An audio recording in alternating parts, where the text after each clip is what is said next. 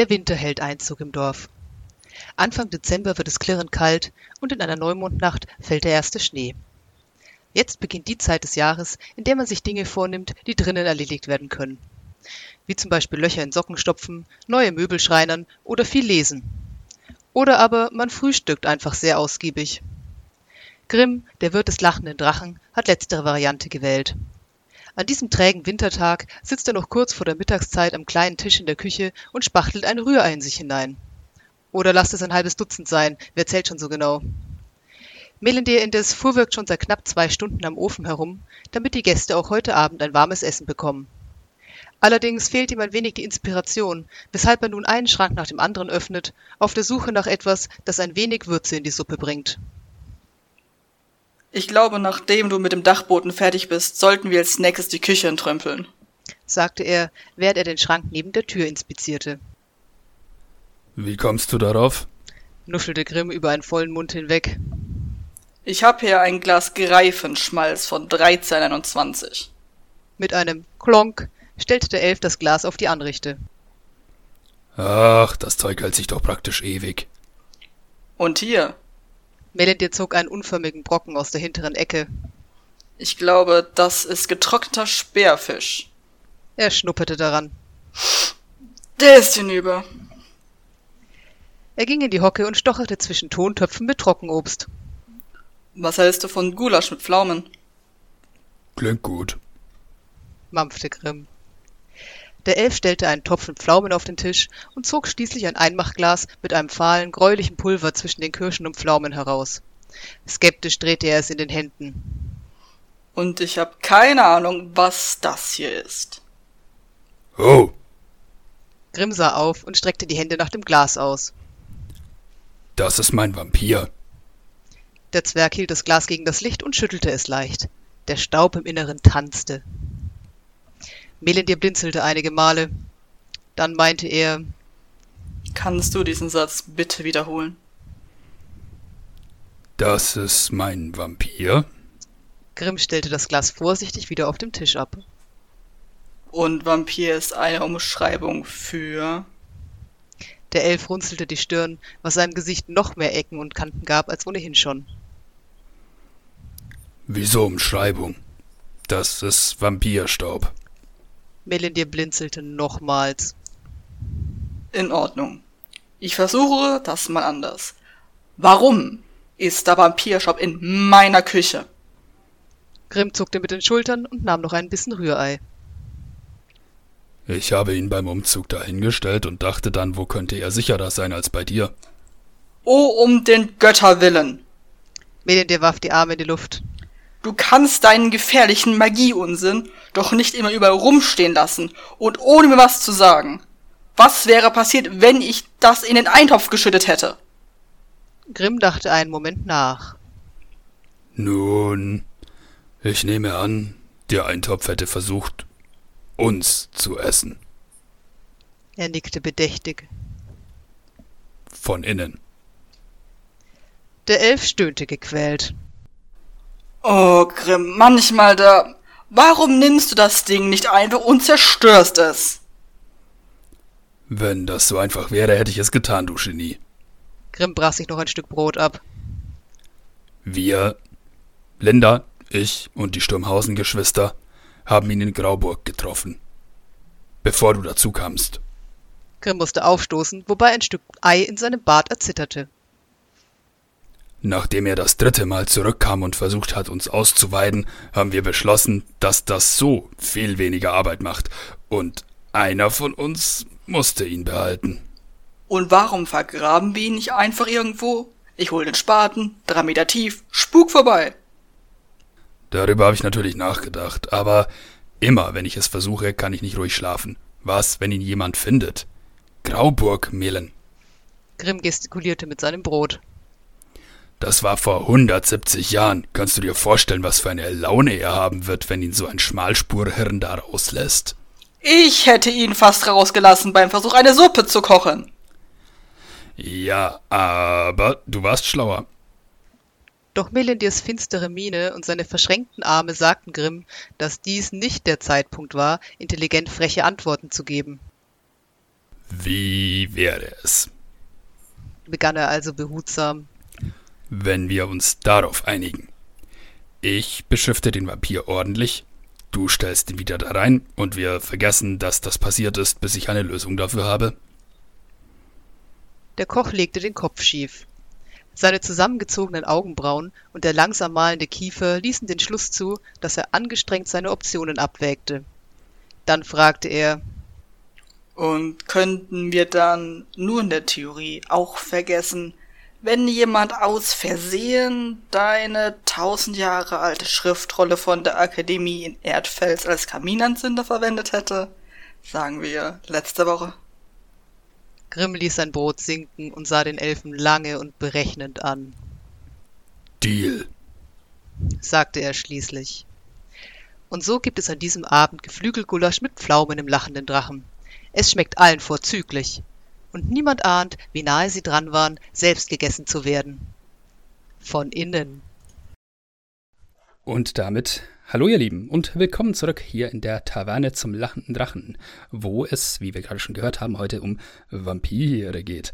Vorher aber noch ganz kurz ein Werbeblock, denn wir zwei haben uns noch mehr vorgenommen und starten eine in Anführungsstrichen Actual Play Serie in, mit den D&D 5e Regeln. Das heißt einfach, wir werden in einer von meiner Wenigkeit gestalteten eigenen Welt eine D&D 5e Kampagne spielen. Diese Welt wird relativ low magic sein, dafür ein bisschen mehr Technik haben, Magie wird mit so einem eigenen Twist etwas gefährlicher sein und ich glaube, das wird ziemlich cool. Ich weiß ja, wie die Charaktere so funktionieren, die meine fünf lieben Freundinnen gebastelt haben. Und ich freue mich sehr darauf. Losgehen soll es damit am 20.12. um 19 Uhr und ist zum jetzigen Zeitpunkt eine pre-recorded Serie. Wir werden also aufnehmen und nicht live spielen. Vielleicht ändern wir das irgendwann, aber für jetzt ist das eine pre-recorded Serie, auch um die Qualität zu sichern. Wir hoffen, ihr seid da mit am Start. Links dazu, wo ihr das alles finden könnt, und wo ihr auch mehr nähere Infos über diese Welt findet, die ich Kieru genannt habe, findet ihr in der Beschreibung dieses Podcasts, dieser Episode. So, genug dazu. Der Werbeblock ist vorbei. Zurück zu den Vampiren. Bist du bereit, Nina? Total. Es ist ein so weihnachtliches Thema. Ich bin voll in Stimmung. das ist die richtige Einstellung.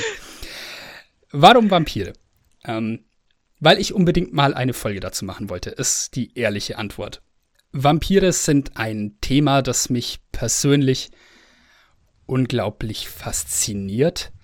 Das Konzept der Vampire und wie sie funktionieren, macht sie für mich zu sehr, sehr spannenden Bösewichten, zu sehr spannenden Figuren generell, die ja einfach anders sind, einfach eine besondere Stimmung in jedes Setting, in das man sie einbaut, hineinbringen. Und einsteigen möchte ich in das Thema damit, was ist eigentlich das Konzept von Vampirismus und äh, wo kommt das eigentlich her und äh, warum? Ähm, dann möchte ich darauf eingehen, wer dieser berühmt-berüchtigte Vlad Dracula war, der ja in der Gestaltung der moderneren Formen von Vampirmythen in Europa so wichtig war und dann später auch in der ganzen Welt, weil Globalisierung, ne, das hat sich ja alles so ein bisschen verbreitet. Deswegen möchte ich auf diesen Vlad Dracula und diese Figur eingehen, auch anhand von Literatur, die ich dazu gelesen habe. Dann möchte ich auf meinen Lieblings, äh, es ist streng genommen kein Roman, es ist eine Novelle, aber ich möchte auf mein Lieblingsvampirbuch eingehen, namens Carmilla von John Sheridan Le Fanu. Und dann werden wir uns natürlich auch noch damit auseinandersetzen, wie funktionieren Vampire in unserem Lieblingsthema Tabletop-RPGs. Was gibt's da für welche in D&D? Und dann wird Nina uns auch noch dazu erzählen, wie sie in Vampire the Masquerade funktionieren und warum das Regelwerk da so passend dafür ist und auch, wie das in Hexen 1733 ist. Genau, und dann machen wir noch einen kleinen Ausflug in die Psyche der Vampire, wobei sich das so ein bisschen mit Vampire the Masquerade mischt, weil ich finde, das ist wirklich ziemlich gut dargestellt und vor allem auch ziemlich gut in, in Regeln gegossen letztendlich. Äh, von daher schauen wir mal, wie viel mehr als das es wird. Aber ich glaube, ich kann auch noch mal ankündigen hier, wir haben während der Recherche so viel Unsinn ausgegraben, dass ich fast befürchte, wir müssen irgendwann noch mal einen zweiten Teil machen, mindestens zu Untoten generell, aber wahrscheinlich auch noch mal ein bisschen mit Vampiren. Weil wenn man mal anfängt, stolpert man über so viel Zeug, das kriegt man gar nicht irgendwie in eine Episode rein. Also vielleicht kommt da irgendwann nochmal ein, ein Nachschlag, aber jetzt ist erstmal gut damit. Los geht's. yes. Erstmal dazu das Konzept Vampirismus. Woher kommt das? Ich möchte vorausschicken, dass ich die meisten Informationen zu dem Thema, über die ich heute spreche, aus einem ganz fantastischen Sachbuch habe mit dem Titel In Search of Dracula von Raymond T. McNally und Radu Florescu. Das ist so das Standardwerk zu Vampirismus, zu Dracula und zu, ja, viel drumrum auch, auch zu Romanen, historischen zu dem Thema. Ähm, ich bin letztendlich darauf gestoßen, weil das als Quelle im Wikipedia-Artikel zu Vampirismus verlinkt war. Ähm, und kann das definitiv empfehlen. Ich werde da auch den Titel und die ähm, Titel und die Autoren nochmal in die Beschreibung packen, damit ihr das da nachschauen könnt. Das ist äh, wirklich äh, hervorragende Literatur, wenn euch das Thema auf einer auch sachlicheren Ebene interessiert. So, Vampirismus. Was mich an dem Thema fasziniert hat, na gut, was mich an dem Thema fasziniert hat, wäre jetzt eine lange Liste, aber eine ganz interessante Sache daran ist, dass Vampirismus und Geschichten über Vampirismus eigentlich in jeder Kultur entstanden sind. Vampirischer Glaube, Aberglaube ist universal. Den gab es im antiken Babylon, Ägypten, Rom, im alten China und das hat in völlig voneinander unabhängigen Kulturen begonnen mit den Vampiren. Ich habe da später noch ein paar witzige Beispiele dazu. Oh, ich freue mich schon. Die Begründung, die in diesem erwähnten Buch dazu angegeben wird, ist, der frühe jagende Mensch hat halt entdeckt, dass bei einem Beutetier mit dem Blut auch das Leben aus diesem Tier geronnen ist. Blut war also offenbar eine Quelle von Vitalität. Deswegen gibt es auch in vielen Völkern Jagdrituale, bei denen ein Bestandteil davon ist, sich mit dem Blut eines erbeuteten Tiers zu bemalen oder zu beschmieren und in manchen Fällen dieses Blut auch zu trinken. Und ja, dieser einfache Schluss, Blut und Leben hängen zusammen, und wenn Blut aus etwas rinnt und es stirbt, was passiert, wenn man dann Blut aufnimmt? Das wird so als der Quell des Vampirismus, als der Ursprung davon betrachtet. Was für mich sehr viel Sinn ergibt. Aktuell in Europa ist Vampirglaube gerade in Südosteuropa sehr verbreitet. Auch in Griechenland übrigens sehr. Das wusste ich noch nicht. Ich hatte da mehr so die Ecke Rumänien äh, und ja, diese Balkan-Ecke sozusagen, hatte ich da vor allem von, äh, vor Augen. Ist jetzt nicht so, als wäre das weit von Griechenland weg, ne? Ähm, und was ich wirklich ein ganz tolles Detail fand, äh, die griechische Insel Santorin ist für Vampire berüchtigt gewesen, schon immer. Das haben schon viele Autoren so im 17. Jahrhundert notiert. Wenn es also irgendwo auf dem griechischen Festland einen Verdachtsfall von Vampirismus gab, dann hat man den nach Santorini geschafft, weil die Leute dort halt Erfahrung mit dem Thema hatten. Und es gibt offenbar tatsächlich ein griechisches Sprichwort, das übersetzt heißt Vampire nach Santorin bringen und dem englischen Sprichwort Bringing Coals to Newcastle entspricht. Und das ist ja so ein bisschen so, äh, ein unnötiger, redundanter Akt wird damit umschrieben. Ja, nicht, nicht nur Eulen nach Athen, auch Vampire nach Santorin. ah, Eulen nach Athen, das kannte ich tatsächlich nicht, die Version. Ich kannte nur dieses Bringing Coals to Newcastle. Aber äh, das, das, das fand ich ein wirklich, wirklich charmantes Detail. Ich überlege gerade, man könnte jetzt eine Vampirchronik in Santorin spielen. Santorin bei Nacht. Ich muss mir später mal anschauen, diese Insel. das hätte was. Nochmal zurück nach äh, Rumänien an der Stelle. Die rumänische Folklore ist berühmt dafür, äh, auch wenn diese Geschichten heute leider so ein bisschen aussterben, aber die mündlich überlieferten Geschichten der rumänischen Folklore sind unglaublich reich an Untoten, an Vampiren im Konkreteren. Und die bekanntesten davon sind die, die bekannteste Art von Untotem ist der Strigoi oder in der femininen Form die Strigoaika, ähm, was eine böse Kreatur bezeichnet, die tagsüber schläft, nachts herumfliegt und Blut von schlafenden Kindern trinkt. Das ist also der klassische Vampir. Andere Untote laufen da mehr unter dem Begriff Moroi. Ich hoffe, ich spreche das halbwegs richtig aus. Ich kann kein Rumänisch, ich gebe mir nur Mühe. Diese Strigoi kennen vielleicht einige von euch, wenn ihr die Witcher-Saga kennt.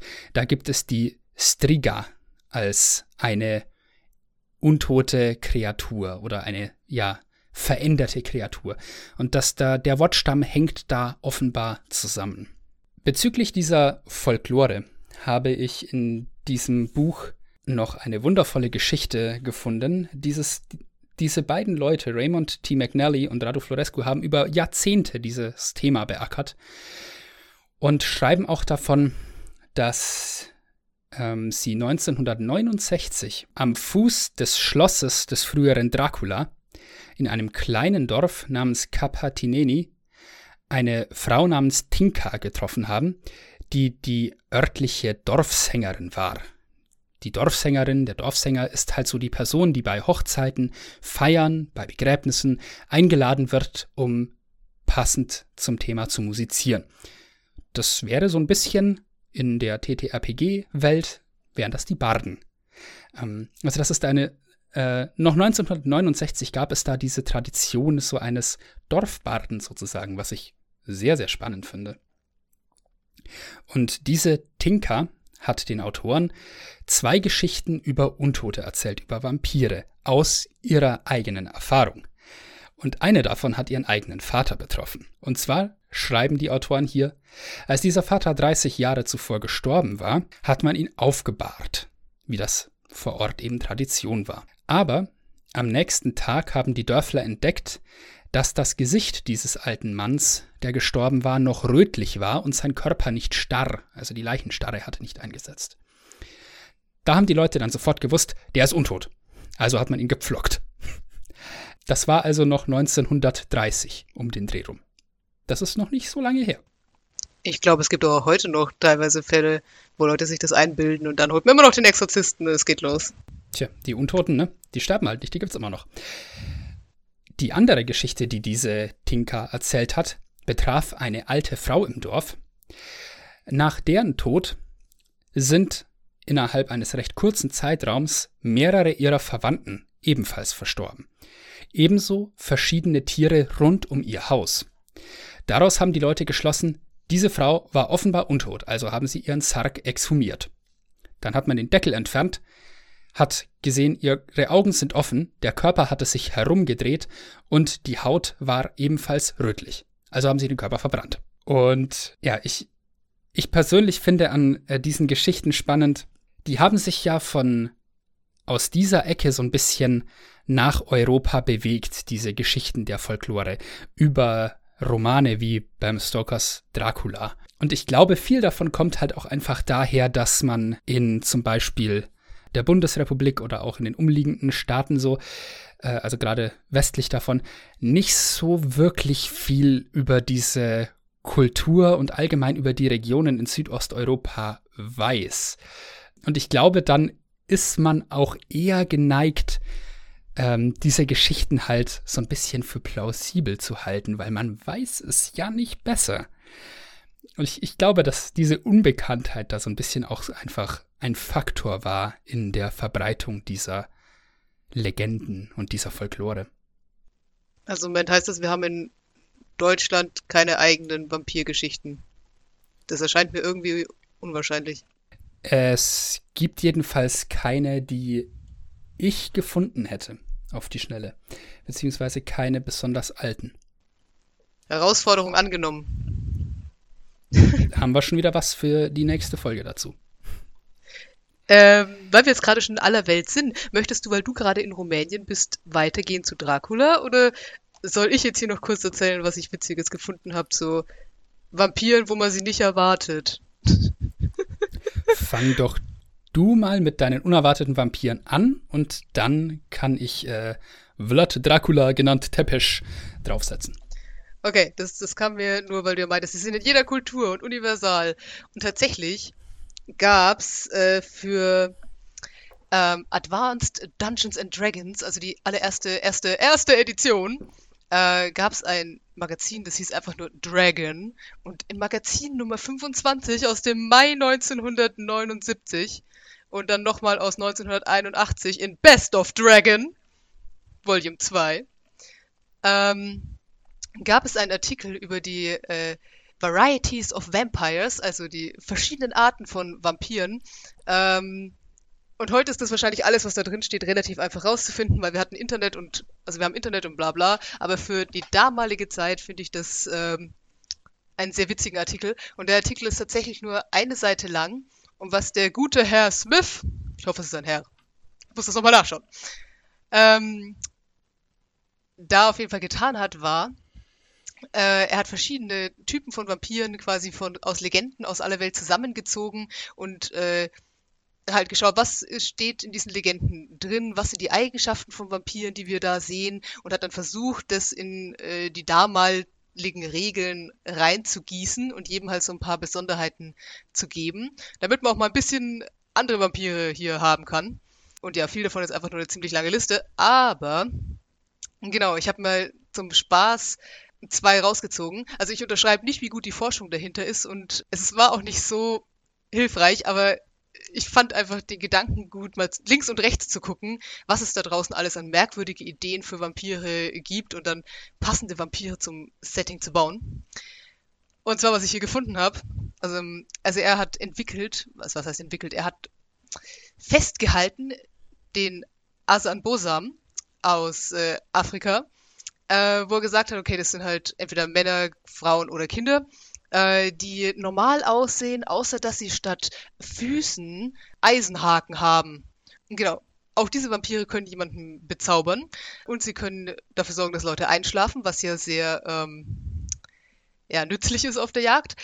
Aber da dachte ich mir, was? Was? Vampire mit Eisenhakenfüßen, was? Und dann habe ich selber noch mal ein bisschen rumgegoogelt.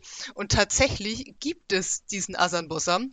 Der gehört irgendwo in den Süden Ghanas und an die Elfenbeinküste. Ist aber nicht ganz so normal laut Wikipedia, wie in diesem Artikel behauptet wird. Und zwar sagt man, also sie haben tatsächlich diese Eisenhakenfüße. Mit, mit diesen Eisenhakenfüßen hängen sie im Wald von den Bäumen. Und sie haben auch eiserne Zähne und eine pinke Haut und lange rote Haare. Und genau, lassen sich dann halt aus diesen Bäumen rausfallen und greifen einen von oben an. Teilweise sagt man auch, sie hätten einen Schlangenschwanz oder bis zu sechs Armen. Und in der Mythologie sind sie eigentlich eher so ein bisschen ogerartig, weil sie sind manchmal auch sehr haarig und so. Aber ja, also auf jeden Fall hier Vampire mit der Vampire mit den Eisenhänden oder so. Naja, gut. Dann äh, gibt es, zum Beispiel hat er auch hier geschrieben, es gibt den Mulo aus Serbien. Ähm, das sind Männer, Frauen oder Kinder, die immer weiß tragen und gerne Wein trinken und die können tagsüber rausgehen, können sich verwandeln in Schafe oder Pferde und äh, laut den Regeln, die er aufgestellt hat, können auch die Leute bezaubern, setzen sie dann in einen großen Topf kochendes Wasser und das ist dann anscheinend mega lecker. Genau.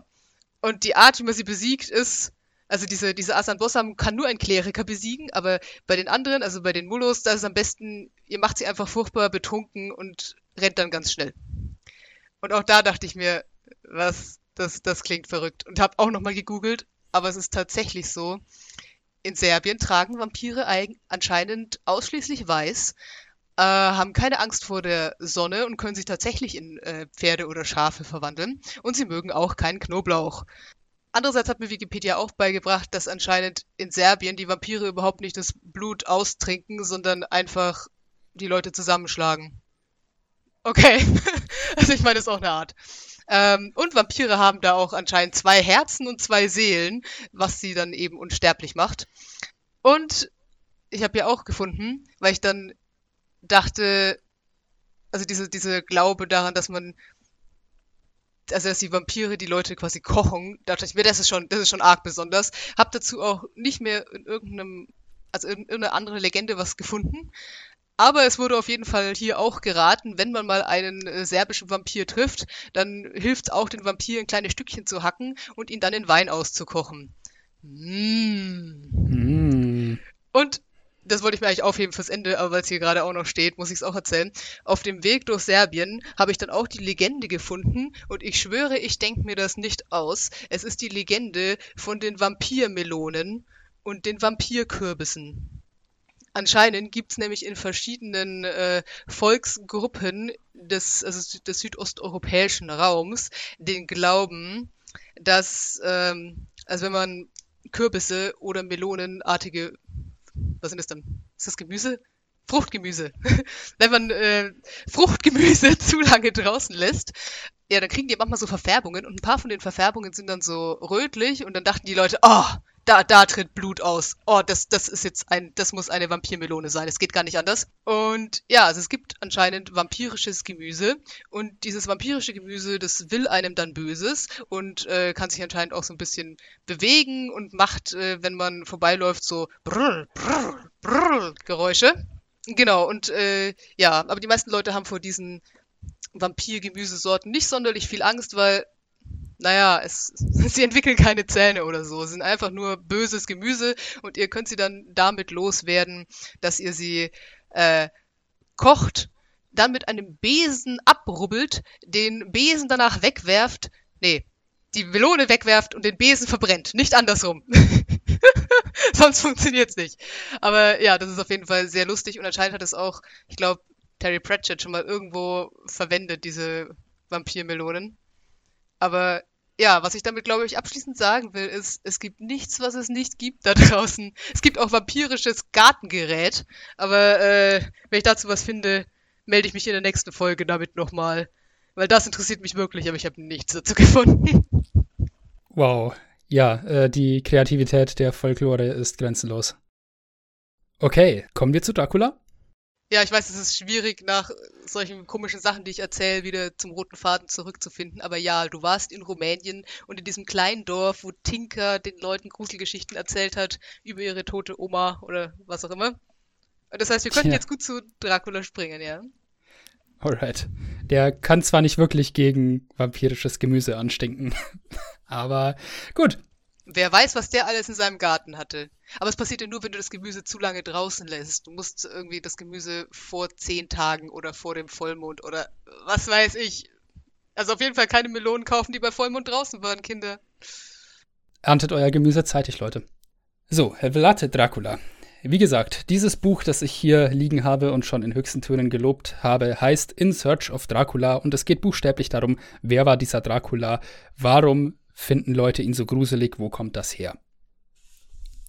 Das stammt maßgeblich daher, also diese Bedeutung dieser Dracula-Figur in heutigen Horrorfilmen oder allgemein, es ist halt der allererste Name, der einem einfällt, wenn man an Vampire denkt. Also zumindest würde ich mal sagen, ist das bei den meisten Leuten so. Und ja, Bram Stokers Dracula, das so der Startpunkt dieser modernen Vampirgeschichten war, auch wenn andere früher dran waren, wie Camilla, von der ich euch dann noch erzähle. Ähm, diese Geschichte, Dracula, der ging voraus, dass Bram Stoker tatsächlich ziemlich gründlich recherchiert hat über diese Mythen, die es so in Osteuropa gab. Das heißt, er hat da auch durchaus Nachforschungen angestellt und hat eben dabei Transsilvanien gefunden und die Gruselgeschichten von Vlad Dracula. Der hat dort wirklich gelebt und der ist eine wichtige historische Persönlichkeit. Das kann man ihm auf keinen Fall absprechen. Wir müssen uns erstmal so ein bisschen vergegenwärtigen, was für eine Zeit das war. Ähm, damit wir auch so ein bisschen vielleicht ja, nicht wirklich verstehen, aber damit wir ein bisschen einordnen können, welche Grausamkeiten in dieser Geschichte vorkommen von Vlad Dracula. Dieser Vlad Dracula, später genannt Tepesch, der Pfähler, der hatte einen Vater namens Vlad Dracul, Ne? Der Apfel ist nicht weit vom Stamm gefallen. Ähm, und dieser Vlad Dracul ist Opfer eines politischen Mords geworden. Und das war nicht die einzige Grausamkeit, die Vlad Dracula schon in seiner Jugendzeit erlebt hat. Er war selber Gefangener der Türken. Äh, ein, einer seiner Brüder wurde geblendet und lebendig begraben, weil ein politischer Gegner den nicht mochte. Es war keine zimperliche Zeit, was politische Gewalttaten anging. Ich möchte mich bezüglich dieser Erzählungen über Dracula einfach aus Zeitgründen auf ein Schlüsselkapitel seines Lebens beschränken. Ähm, ich möchte jetzt nicht näher auf seine Kindheit eingehen und auch nicht auf seine Zeit nach dem Feldzug gegen die Türkei, die er geführt hat, oder gegen die Türken in seinem Hoheitsgebiet, sondern wirklich diese, diesen Feldzug gegen die Türken äh, fokussieren, denn aus dieser Zeit stammen viele der Horrorgeschichten über ihn. Und das kommt nicht von ungefähr. Eine Sache noch voraus. Wichtig ist, dass nicht lange vor diesem Kapitel Konstantinopel, das ist das heutige Istanbul, in die Hände der Türkei gefallen ist. Vorher war das außerhalb des türkischen Hoheitsgebiets und eine wichtige Stadt, also es ist auch heute noch eine wichtige Stadt, aber das war damals ein wichtiges christliches Kulturzentrum. Und der Eroberer Konstantinopels war eine Person namens Sultan Mehmed II. Als Konstantinopel gefallen war, hat Papst Pius II. 1459, ein Jahr nachdem er sein Amt angetreten hatte, einen Kreuzzug gegen diesen Sultan Mehmed II. ausgerufen, weil er gesagt hat, wir als Christen können es ja wohl nicht zulassen, dass diese Nicht-Christen so eine wichtige Stadt erobert haben. Wir müssen uns dagegen wehren, die werden weiter erobern und äh, das ganze Abendland bedrohen. Das war das, was der damals ausgerufen hatte. Und er hat so ein bisschen in die Leere geschrien damit, dieser Papst. Denn äh, er hat sich erhofft, dass viele der großen europäischen Herrscher Ja sagen zu diesem Kreuzzug und sagen, ja, wir marschieren jetzt auf die Türken los. Ja, und äh, Friedrich III. des Heiligen Römischen Reiches Deutscher Nation, den es damals gab, Matthias Hunyadi von äh, Ungarn, Kasimir IV. von Polen, die haben alle nur warme Worte geschickt und gesagt, ja, ist eine tolle Sache, aber wir haben gerade genug eigene Probleme. Nächstes Jahr bestimmt. So in der Art. Und der Papst war nicht amüsiert darüber. Ja, und dann gab es Vlad Dracula da im Osten, der schon ein sehr gespanntes Verhältnis mit Mehmet II. hatte. Und der hat gesagt, ja, ich bin dabei. Und ich mache das zur Not alleine. Ja, dem vorausgegangen waren Geplänkel an der Grenze und Vlad Dracula war schon als Kind politischer Gefangener von Mehmet II., weil wir kennen ja vielleicht diese Geschichten aus dem Geschichtsunterricht. Wenn du sicherstellen wolltest, dass ein Herrscher irgendwo nebenan nicht gegen dich agiert, hast du einen seiner Erben gefangen genommen und dann halt klar kommuniziert, machst du Mist, köpfe ich diese Person oder Schlimmeres. Und damit hat man so ein bisschen kontrolliert, äh, wie nicht ganz verbündete Mächte in der Umgebung ähm, handeln. Geiseln und heiraten, Kinder. Ja, das äh, fasst die Politik der Zeit damals ganz gut zusammen. Ja, und wie gesagt, es gab Geplänkel an der Grenze, es gab äh, Festungen auf dem Hoheitsgebiet Vlad Draculas, die bereits von Türken besetzt worden waren. Und ja, Vlad Dracula hatte da eigentlich überhaupt keinen Bock mehr drauf. Und als dann dieser Kreuzzug äh, eröffnet wurde, hat er gesagt, gut, dann gehen wir da jetzt drauf los. Werden wir da auch noch äh, Rückendeckung der Kirche haben, die ja ein damals sehr mächtiger Akteur war. Entgegen der Abmachung mit dem mit diesem Sultan Mehmed II. hat Dracula also aufgehört, einmal jährlich an dessen Hof zu erscheinen. Auch aus Angst, der Sultan würde in seiner Abwesenheit einen anderen Herrscher auf seinen Thron setzen. Was damals halt auch so eine irgendwo berechtigte Sorge war. Und während diese Lage langsam eskaliert ist, hat der Sultan dann recht schnell begriffen, dass da keine friedliche Lösung mehr zu machen ist, um seine Interessen durchzusetzen. Also hat er beschlossen, ich versuche Dracula zu überlisten. Ich schicke zwei Gesandte zu ihm, unter dem Vorwand einer Verhandlung, deren geheime Mission aber ist, ihn zu verschleppen, sei es tot oder lebendig. Wie gesagt, die Politik damals keine zimperliche Geschichte. Doch Dracula kann man auch nicht gerade als zimperlich beschreiben. Im Gegenteil. Und Dracula zu überlisten war keine gute Idee von Mehmet II., denn Dracula war listig genug, ihm auf die Schliche zu kommen dabei. Der hat im Grenzland spitz gekriegt, dass es da diese beiden Gesandten gab. In einer Stadt, wo die gerade Halt gemacht haben, die zu ihm kommen sollten und die die geheime Mission hatten, ihn gefangen zu nehmen. Was hat Dracula gemacht?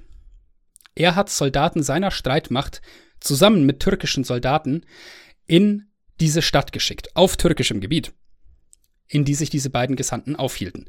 Die haben sich also unter die türkischen Soldaten gemischt, haben das Tor aufmachen lassen und sind da reinmarschiert in diese Stadt.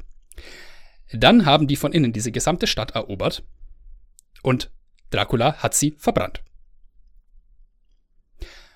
Die Leute dort haben sie, die diese haben leben lassen, gefangen genommen. Gut. Damit war endgültig geklärt, dass Dracula mit seiner Walachei im Krieg gegen die Türken war. Denn das war ein mehr als eindeutiges Signal. Auffällig an dieser Sache hier ist übrigens noch, dass während dieses beginnenden Konflikts ähm, Dracula sehr genau gezählt hat, wie viele Feinde seine Streitmacht erschlagen hat. Und um König Matthias von Ungarn äh, damit zu beeindrucken, hat er diesem König Matthias von einem Abgesandten einen Sack voller Köpfe, Nasen und Ohren von Türken überreichen lassen. Also wir merken so ein bisschen, wohin diese Richtung geht. Das gibt's in, das gibt's in äh, der japanischen Geschichte auch. Ich muss jetzt gerade noch mal googeln, wer es war, aber es war einer von den drei Reichseinigern. Entweder, entweder Ohren oder Nasen. Und irgendwo war diese, also diesen Ort kann man heute noch anschauen, aber er ist kein so beliebtes Touristenziel. Warum nur? Wie man meinen könnte. Ah doch, hier, genau, ich hab's gefunden. Hier.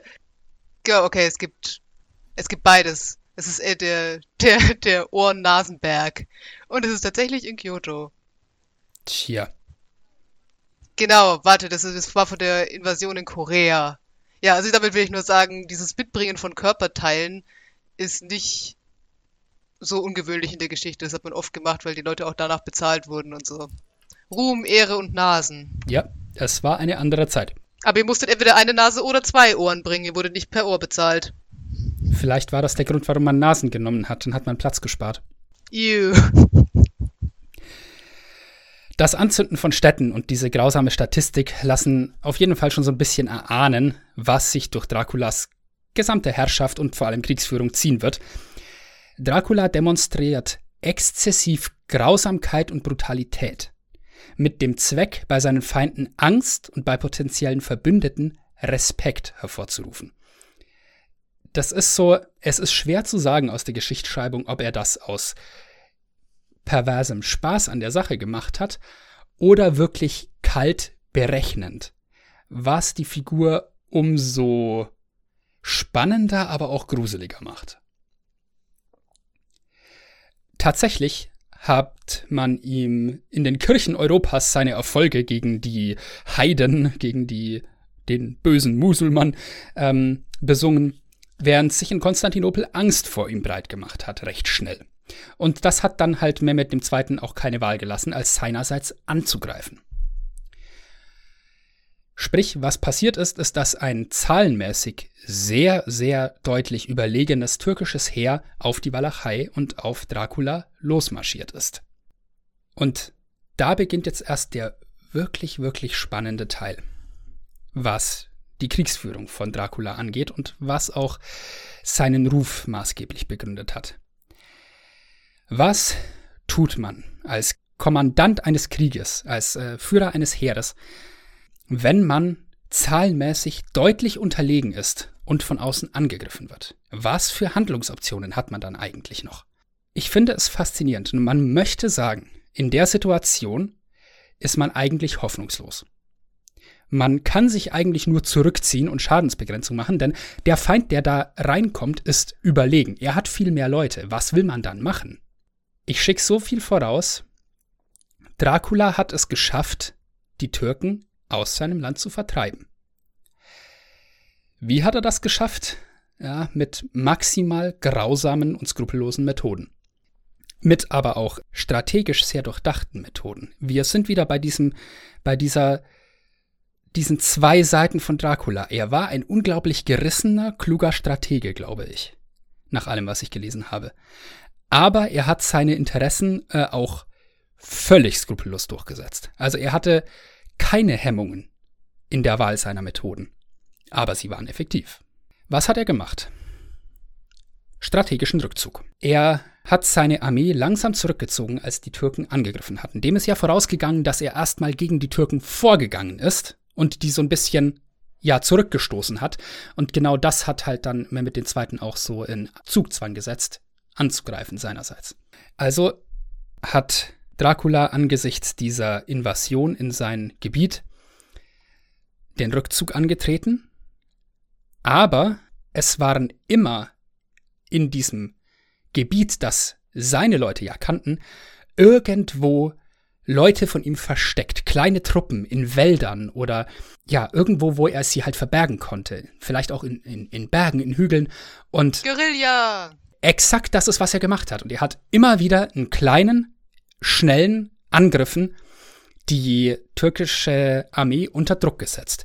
Teilweise, also es, es wurde beschrieben in dem Buch, du konntest es dir damals in dieser türkischen Armee nicht leisten, vom Hauptkontingent der Armee wegzugehen und irgendwo außerhalb zu kampieren, denn dann kamen Draculas Leute und haben dich gemeuchelt.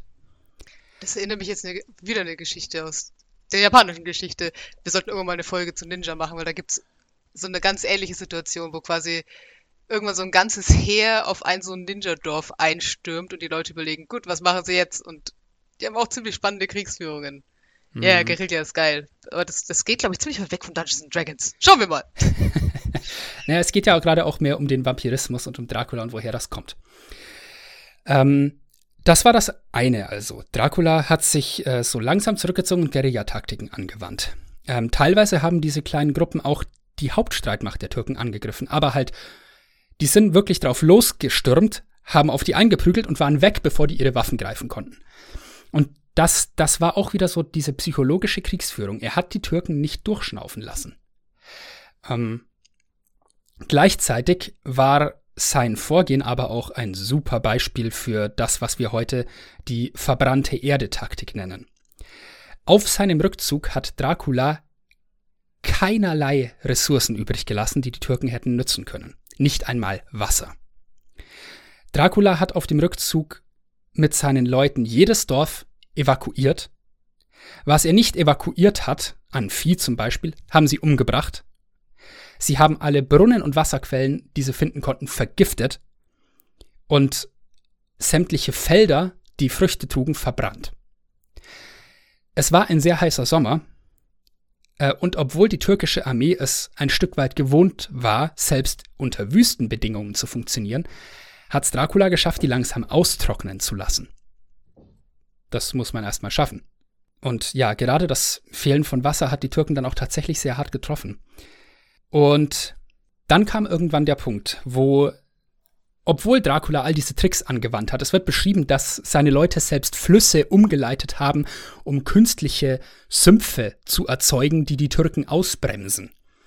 Ähm, obwohl er all diese Methoden angewandt hat, ist diese große türkische Übermacht irgendwann auf Draculas Hauptstadt zumarschiert. Tirgoviste hieß die damals.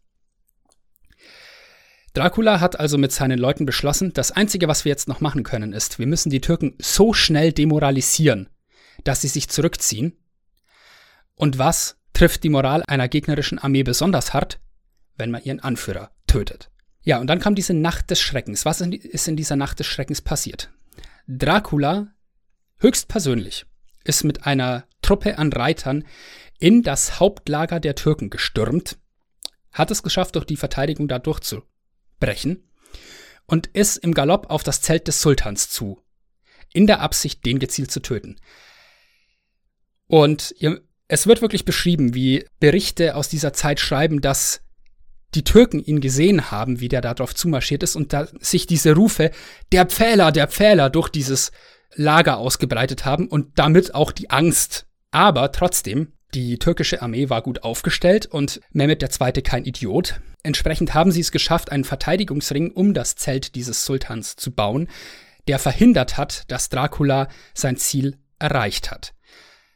Er ist also wirklich so ein paar Zeltreihen vor dem Zelt des Sultans hängen geblieben, konnte nicht weiter und musste dann abhauen, denn sonst hätte er riskiert, dass man diese kleine Reitertruppe umzingelt und zunichte macht. Kann ich eine Zwischenfrage stellen? Warum war er damals schon der Pfähler? Habe ich, was, hab ich was verpasst? Ähm, das ist eine berechtigte Frage. Das äh, kommt daher, dass das äh, ja einfach eine ähm, seine Lieblingshinrichtungsmethode war und er hat das gerne so gemacht, wenn er so türkische Truppen, die abseits der Hauptstreitmacht waren, wenn er die besiegt hat, dann äh, hat er die komplett gepfählt und so stehen lassen und halt dafür gesorgt, dass die Türken, wenn sie ihre Leute finden, sie so vorfinden. Okay, ich habe mich nämlich die ganze Zeit gefragt, ob diese, diese so eine riesen Pfählaktion irgendwie als Höhepunkt dieser Geschichte kommt. Aber jetzt hat mich verwirrt, dass, dass er den Spitznamen schon hatte, aber der Sultan ist noch da. Keine Ahnung. Ja, gut, danke. Äh, sehr gute Frage, ja. Also, Dracula konnte mit seinen Reitern fliehen, nicht ohne sehr viele davon zu verlieren bei dieser Aktion. Ähm, letztendlich war das also gescheitert. Er hat es nicht geschafft, mehr mit den Zweiten umzubringen. Aber es war wieder so eine Aktion, die seinen Ruf in dieser türkischen Armee wieder stärker gemacht hat. Also es war auch so ein Wow, hat der das hat der sich gerade echt getraut, in unser Hauptlager einzubrechen und zu versuchen, den Sultan zu töten und hat er es gerade ernsthaft fast geschafft. Ähm, also wieder diese psychologische Kriegsführung, dieses gezielte Arbeiten mit Angst ist dieses, dieses eine Ding, das sich immer wieder durch diese Geschichte von Dracula zieht.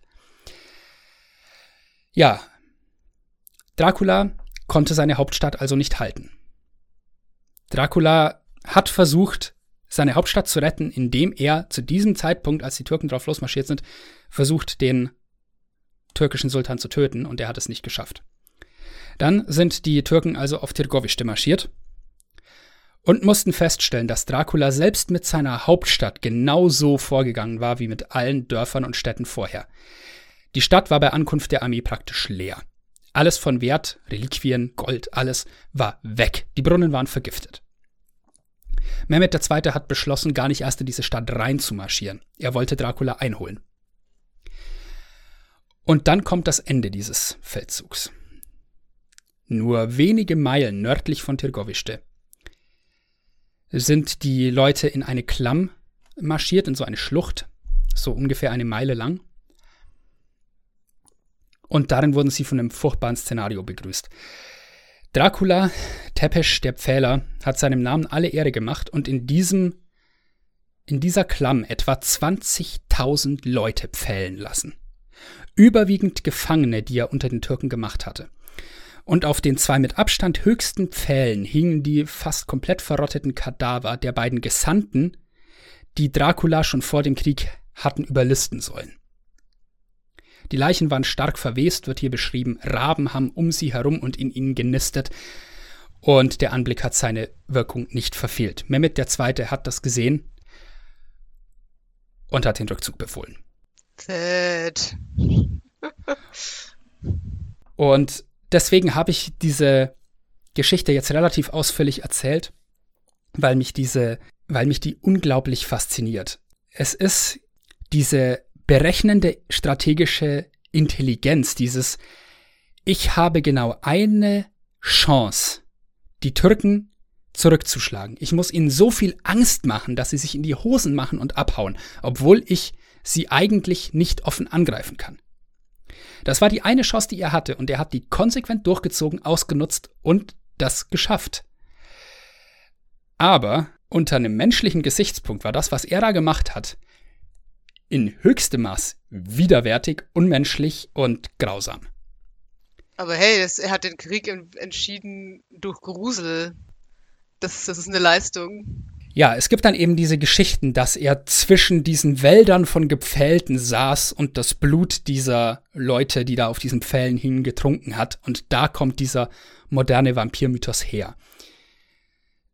Denn wenn Leute Geschichten wie diese hören, die wirklich passiert sind, also diese geschichtlichen Ereignisse, natürlich dichtet man dann da Dinge dazu, denn wenn man das so hört, das ist so, wow, ähm, das ist eine übel harte Geschichte und natürlich hat man ihm dann irgendwie seine Menschlichkeit abgesprochen, teilweise. Oder eben Sachen dazu gedichtet, die ja so ein bisschen weiter gingen als ähm, nur menschliche Grausamkeit. Aber ganz ehrlich, wenn ich mir die Mühe gemacht hätte, sowas zu inszenieren, hätte ich mir wahrscheinlich sogar selbst die Mühe gegeben, was zuzudichten. Weil normalerweise kriegt man ja eine Lüge umsonst. Das heißt, wenn ich dafür sorge, dass die Geschichte erzählt wird und alles stimmt, und dann mache ich noch ein Detail dazu, das mir in der Zukunft hilft, hätte ich genauso gemacht. Das ist durchaus plausibel. Vielleicht hat er das tatsächlich selber auch dazu dichten lassen. Das kann ich mir vorstellen. Es würde reinpassen in die ganze Geschichte. Draculas Lebensgeschichte ist mit diesem Feldzug und dessen Ende natürlich noch lange nicht vorbei. Da gibt's viel mehr, das eigentlich erwähnenswert ist, das spannend ist, aber was hier einfach den Rahmen sprengen würde. Aber das war eben aus meiner Sicht das wichtigste Kapitel von Draculas Leben, was die Legenden angeht, die sich um ihn ranken.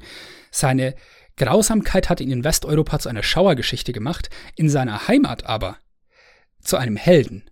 Also in Rumänien, in der in Transsilvanien, in diesem Gebiet, wird bis heute Dracula selten als ein Unmensch, ein äh, von Grausamkeit betriebenes Wesen beschrieben, sondern dort ist der ein, ein Held. Er hat es geschafft, eine Übermacht zu vertreiben. Das ist, was da in der Geschichte dort eher im Fokus stand. Dieser Gruselaspekt war mehr im Ausland dann ein Ding. Und ja, damit äh, würde ich dann überleiten zur zu den Geschichten, die über Vampire erzählt werden in der Folge. Wir haben ja gesagt, da wurden einige Dinge dann dazu gedichtet und dann wurde halt nach und nach aus diesem, aus diesem, ja, diesem Herrscher Dracula, Graf Dracula, der Vampir. Maßgeblich dann durch Bram Stoker ähm, und dem gleichnamigen Buch.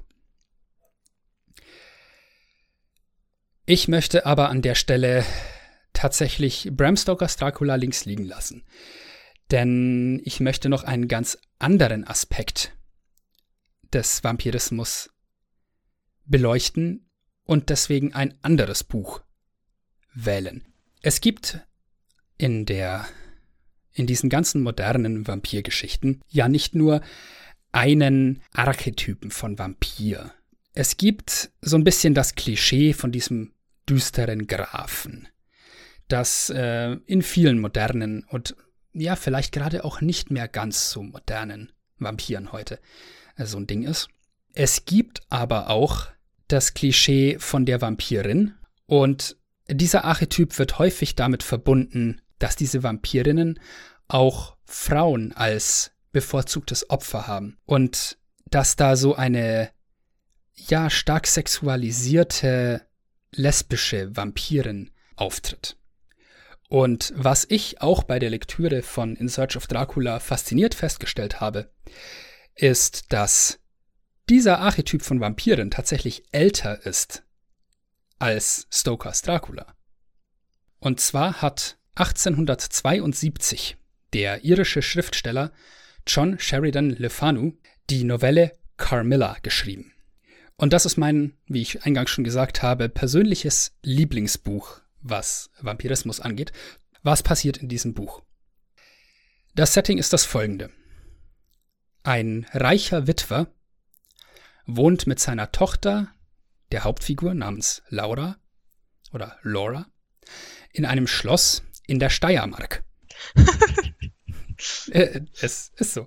Ähm, mit sechs Jahren sieht Laura nachts ein wunderschönes Wesen in ihrem Zimmer stehen und wird von diesem gebissen in die Brust. Spuren finden sich danach aber keine an ihr. Zeitsprung. Zwölf Jahre später bringt ein Unfall einer Kutsche eine Gefährtin namens Carmilla in dieses Anwesen hinein. Tatsächlich sind in der Kutsche mehrere Personen und die Kutsche kann wieder flott gemacht werden. Doch scheinbar ist diese Carmilla verletzt und ihre Mutter, die in dieser Kutsche sitzt, bittet diesen Witwer, den Vater der Hauptfigur, eine Weile für Carmilla zu sorgen. Für Laura und ihren Vater ist das kein Problem. Die sind ziemlich, ziemlich wohlhabend und haben großes Anwesen, umfangreiche Ressourcen und kein Problem damit, für drei Monate diese junge Frau durchzufüttern und zu versorgen. Außerdem freuen sich die beiden über die Gesellschaft, besonders Laura, die sich auf diesem etwas abgeschiedenen Anwesen sehr, sehr einsam gefühlt hat. Ja, und dann werden die Dinge nach und nach seltsam. Das fängt damit. Ja, bisher klingt so ein bisschen nach Heidi. Ich warte jetzt gerade auf den dunklen Twist. Ja, äh, man muss dazu sagen, diese Kutsche wird schon so ein bisschen mysteriös beschrieben, die da verunfallt. Ähm, aber gleichzeitig wird die Hauptfigur Laura auch äh, als sehr naiv beschrieben. Also die ist halt so äh, ein unschuldiges junges Ding, die einfach nur äh, Gesellschaft möchte, die sich einsam fühlt und ja recht gutgläubig ist auch. So, die Seltsamkeit fängt damit an, dass Laura in einem Gespräch mit Carmilla von ihr erfährt, dass diese Carmilla denselben Traum in ihrer Kindheit hatte. Die beiden werden über die Zeit enge Freundinnen, auch wenn Carmilla sich überhaupt nicht dazu bewegen lässt, mehr über ihre eigene Vergangenheit zu erzählen. Außerdem fällt Carmilla durch immer wieder starke Stimmungsschwankungen auf. Und auch durch ihre romantische Hinwendung zu Laura. Sie flirtet mit ihr, was man muss sich äh, vergegenwärtigen, ne, das ist äh, 1872 geschrieben worden. Das heißt, das wird nicht ganz so eindeutig beschrieben. Ähm, also nicht, äh, sagen wir mal so, es ist für die damalige Zeit ein sehr eindeutiges Flirten. Aber heute würde man das vermutlich äh, noch deutlicher beschreiben. Was ist sonst noch seltsam an dieser Carmilla? Äh, sie schläft meistens bis in den Nachmittag hinein. Sie wird wütend, als ein Beerdigungszug am Anwesen vorbeizieht und Laura in das Kirchenlied, das der Zug singt, einstimmt. Und dann findet Laura ein altes Familienporträt einer ihrer Vorfahrinnen. Ein Porträt, das Carmilla aufs Haar gleicht. Selbst ein Muttermal am Hals ist identisch. Und während Carmilla auf dem Anwesen weilt, hat Laura wieder Albträume. Diesmal von einer großen Katze, die ihr nachts in die Brust beißt, sich dann in eine Frau verwandelt und den Raum durch das geschlossene Fenster verlässt. Laura wird langsam kränklicher, schwacher, abgelenkter auch. Loras Vater nimmt sie irgendwann zur Ablenkung mit auf eine Kutschenfahrt zu einem Dorf, das Dorf Karrenstein, während das Anwesen äh, Schloss Karrenstein ist. Also das beide gehört wohl zu einem gemeinsamen Lehen oder sowas. Auf dem Weg mit der Kutsche, sie haben Carmilla eine Nachricht hinterlassen, wo sie hinfahren, treffen sie einen General, der eine unheimliche Geschichte erzählt, als sie ihn mitnehmen. Er erzählt, dass er eine Mutter und Tochter getroffen hat, die seine Nichte in irgendeiner Form in ihren Bann gezogen haben. Und dann haben die, wie Carmilla auch, drei Monate auf seinem Anwesen verweilt. Dabei hat seine Nichte eine ähnliche Beziehung zu dieser jungen Frau, zu der Tochter dieser Doppelung geführt, wie Laura zu Camilla. Ein herbeigerufener Arzt, sagt der General, hat sich beim Schwächerwerden seiner Nichte darauf versteift, dass es sich dabei um einen Vampirangriff handeln müsse. Also hat sich dieser General, erzählt er, nachts im Schlafzimmer seiner Nichte auf die Lauer gelegt in einem Schrank und wurde Zeuge einer katzenhaften Kreatur, die seine Tochter gebissen hat. Er griff die Kreatur mit einem Säbel an, die hat sich aber in eine Frau verwandelt und ist durch die verschlossene Tür geflohen. Seine Nichte ist anschließend gestorben. Dann kommt man im Dorf Karnstein an. Der General wendet sich an den örtlichen Förster, der dort sich gut auskennt, um das Grab einer alten Gräfin zu finden, der alten Gräfin, die auf diesem Bild dargestellt war. Denn dieser General hat begriffen, dass die die gleiche Person sein müssen. Sie suchen also nach diesem Grab und während sie suchen, erscheint Carmilla am Ort. Wie gesagt, Laura und ihr Vater haben ihr eine Nachricht hinterlassen. Als sie den General sieht, greift sie ihn an. Der kann sie aber abwehren. Die Geschichte endet damit, dass das Grab gefunden wird und darin die unverweste Leiche dieser Gräfin von damals. Und zum Schluss der Geschichte vernichten sie diesen Körper. Ich empfehle das Buch wärmstens. Äh, es ist sehr lesenswert und enthält in gleich mehreren Fällen das erste Auftreten eines Elements, das heute zu sehr vielen Vampirgeschichten gehört. Wir haben einerseits diesen Archetyp der lesbischen Vampirin, der hier im Grunde das erste Mal auftritt. Wir haben aber auch den ersten Vampirjäger. Das ist nämlich genau dieser General, ähm, der. Van Helsing? na, er, er hieß äh, General äh, Spielsdorf. Mm, naja. Ja, hat nicht ganz so viel Musik drin, ne? Ja, also wir haben diese zwei, die Gründung dieser zwei Archetypen noch bevor Bram Stoker Dracula geschrieben hat. Und, was ich sehr interessant fand, Bram Stoker hatte Camilla gelesen. Ähm, tatsächlich hat der erste Entwurf Dracula ebenfalls in der Steiermark gespielt. Aber das hat Bram Stoker dann mit den späteren Entwürfen verändert. Außerdem ist auch die Erzählung aus der ersten Person Singular identisch. Also auch diese Erzählweise hat Bram Stoker möglicherweise übernommen. Bei vielen Clown ist Recherche. ist so, ist so. Ja, ich, ich muss sagen, ich bin sehr fasziniert davon gewesen, als ich das gehört habe, dass tatsächlich dieser, dieser Archetyp der lesbischen Vampirin älter ist als der moderne klassische Count Dracula.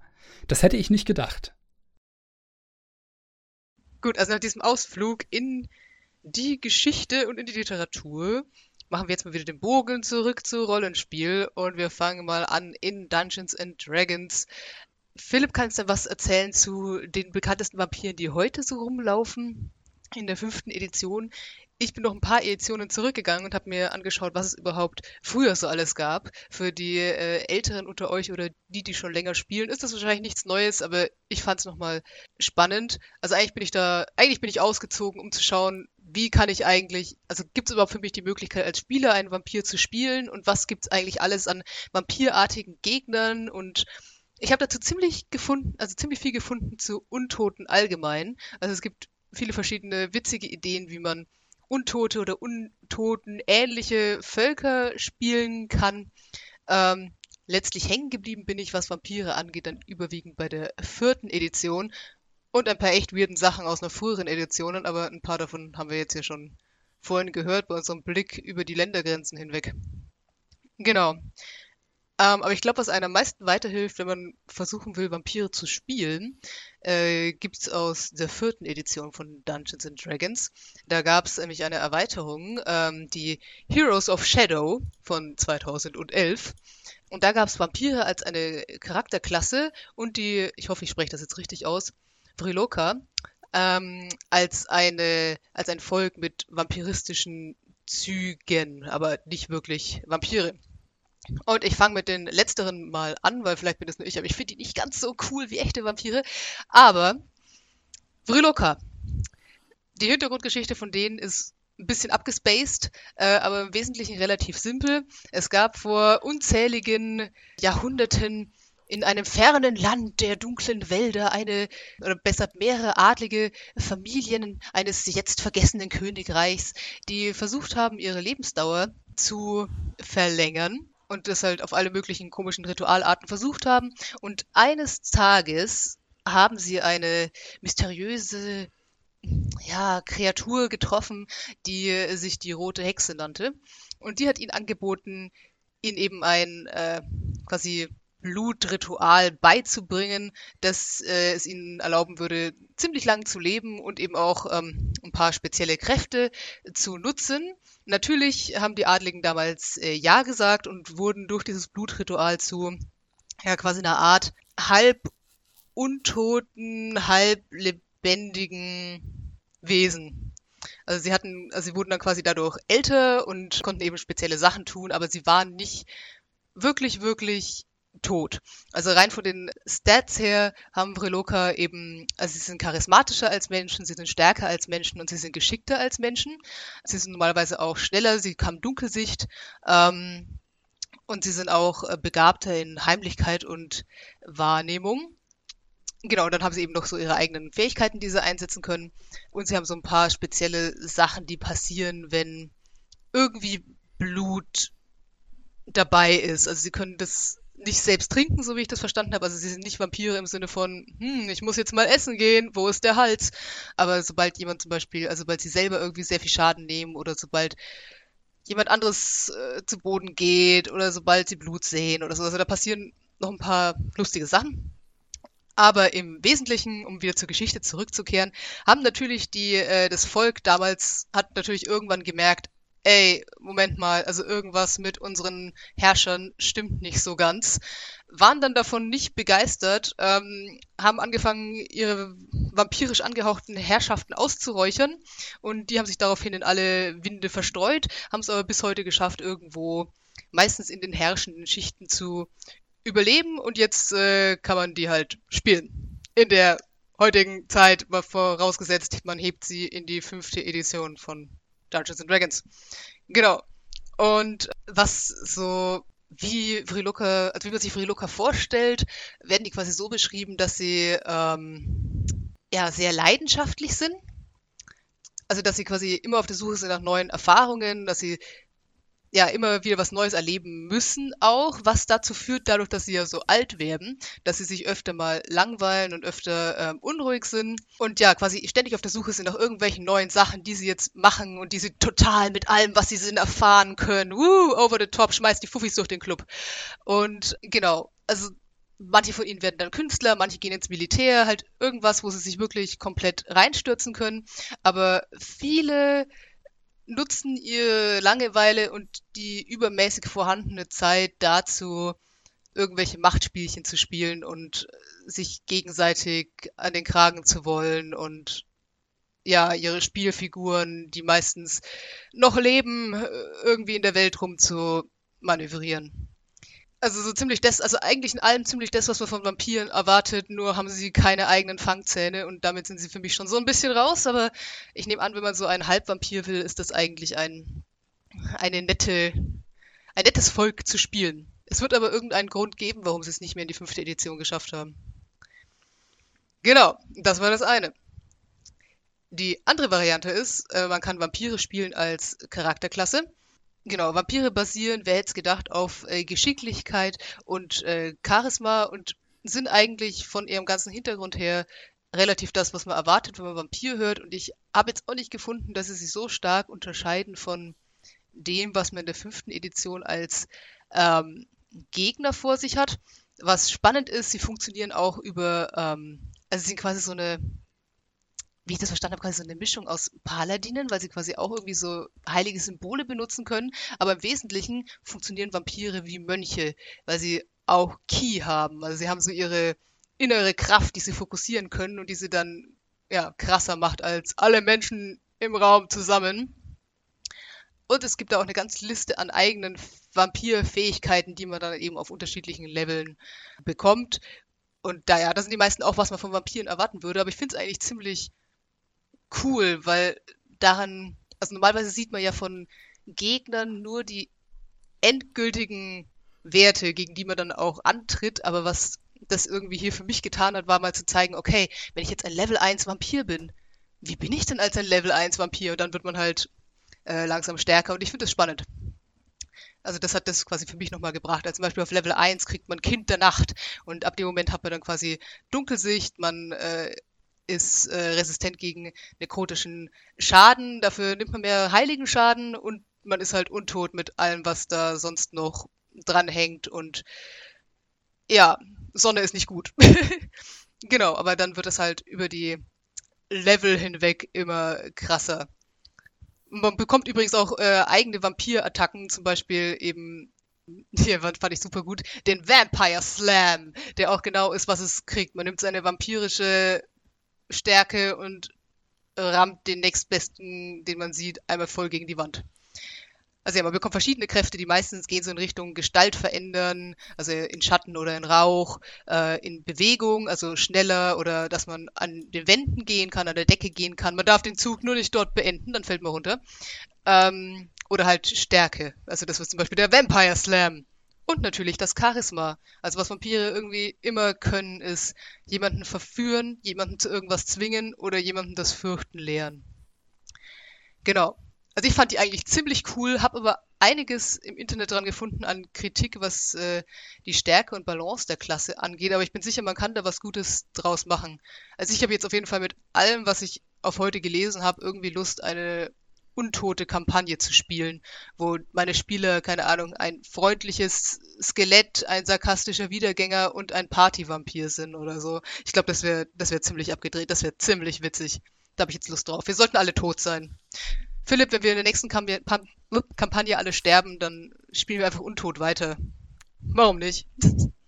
Klingt gut. Gut ist der kleine Bruder von Scheiße. Dankeschön. Genau. Ja gut, dann, dann erzähl mir doch mal was über Vampire aus der fünften Edition. Ich weiß nur, dass ich sie nicht mag. Aber das hat persönliche Gründe, keine Vampirgründe. Ich habe keine Ahnung, worauf du da anspielst. Ja, Vampire in der fünften Edition. Es gibt da ja erstmal zwei verschiedene Arten. Ne? Es gibt den Vampir und es gibt Vampirbrut, englisch Vampire Spawn. Und das funktioniert letztendlich so, ein höherer Vampir kann ein Opfer aussaugen, dann wird dieses Opfer zu Vampirbrut und erst wenn der Vampir dieser Kreatur dann auch noch sein eigenes Blut gibt, wird ein höherer Vampir draus. Was tendenziell wahrscheinlich nicht so oft passiert, weil Sklaven praktisch sind, in Anführungsstrichen. Vampire sind, glaube ich, deshalb in der fünften Edition nicht als als Charakterklasse oder als Charaktervolk mit reingebracht worden, weil sie sehr explizit als Gegenspieler positioniert werden und als Bösewichte. Und es gibt auch diese offizielle Lore zu Vampiren sozusagen, diese Eigenschaft, dass ein Vampir immer das dunkle Spiegelbild seines Charakters zu Lebzeiten ist. Also wenn ein Mensch zum Beispiel zu Lebzeiten fürsorglich und liebevoll war, dann ist er als Vampir äh, von Obsession und Kontrollwahn geprägt. Also das verkehrt sich so in den bösen Aspekt seiner Eigenschaften. Also aus Fürsorge wird Obsession und äh, solche ähnlichen Geschichten. Vampire sind als Bösewichte in D&D natürlich super, denn sie spielen voll in dieses gruselige, in diesen Gothic Horror rein. Mit solchen Sachen wie regionalen Effekten, also ähm, es gibt viel mehr Fledermäuse, Ratten und Wölfe in der Region, wo sie hausen.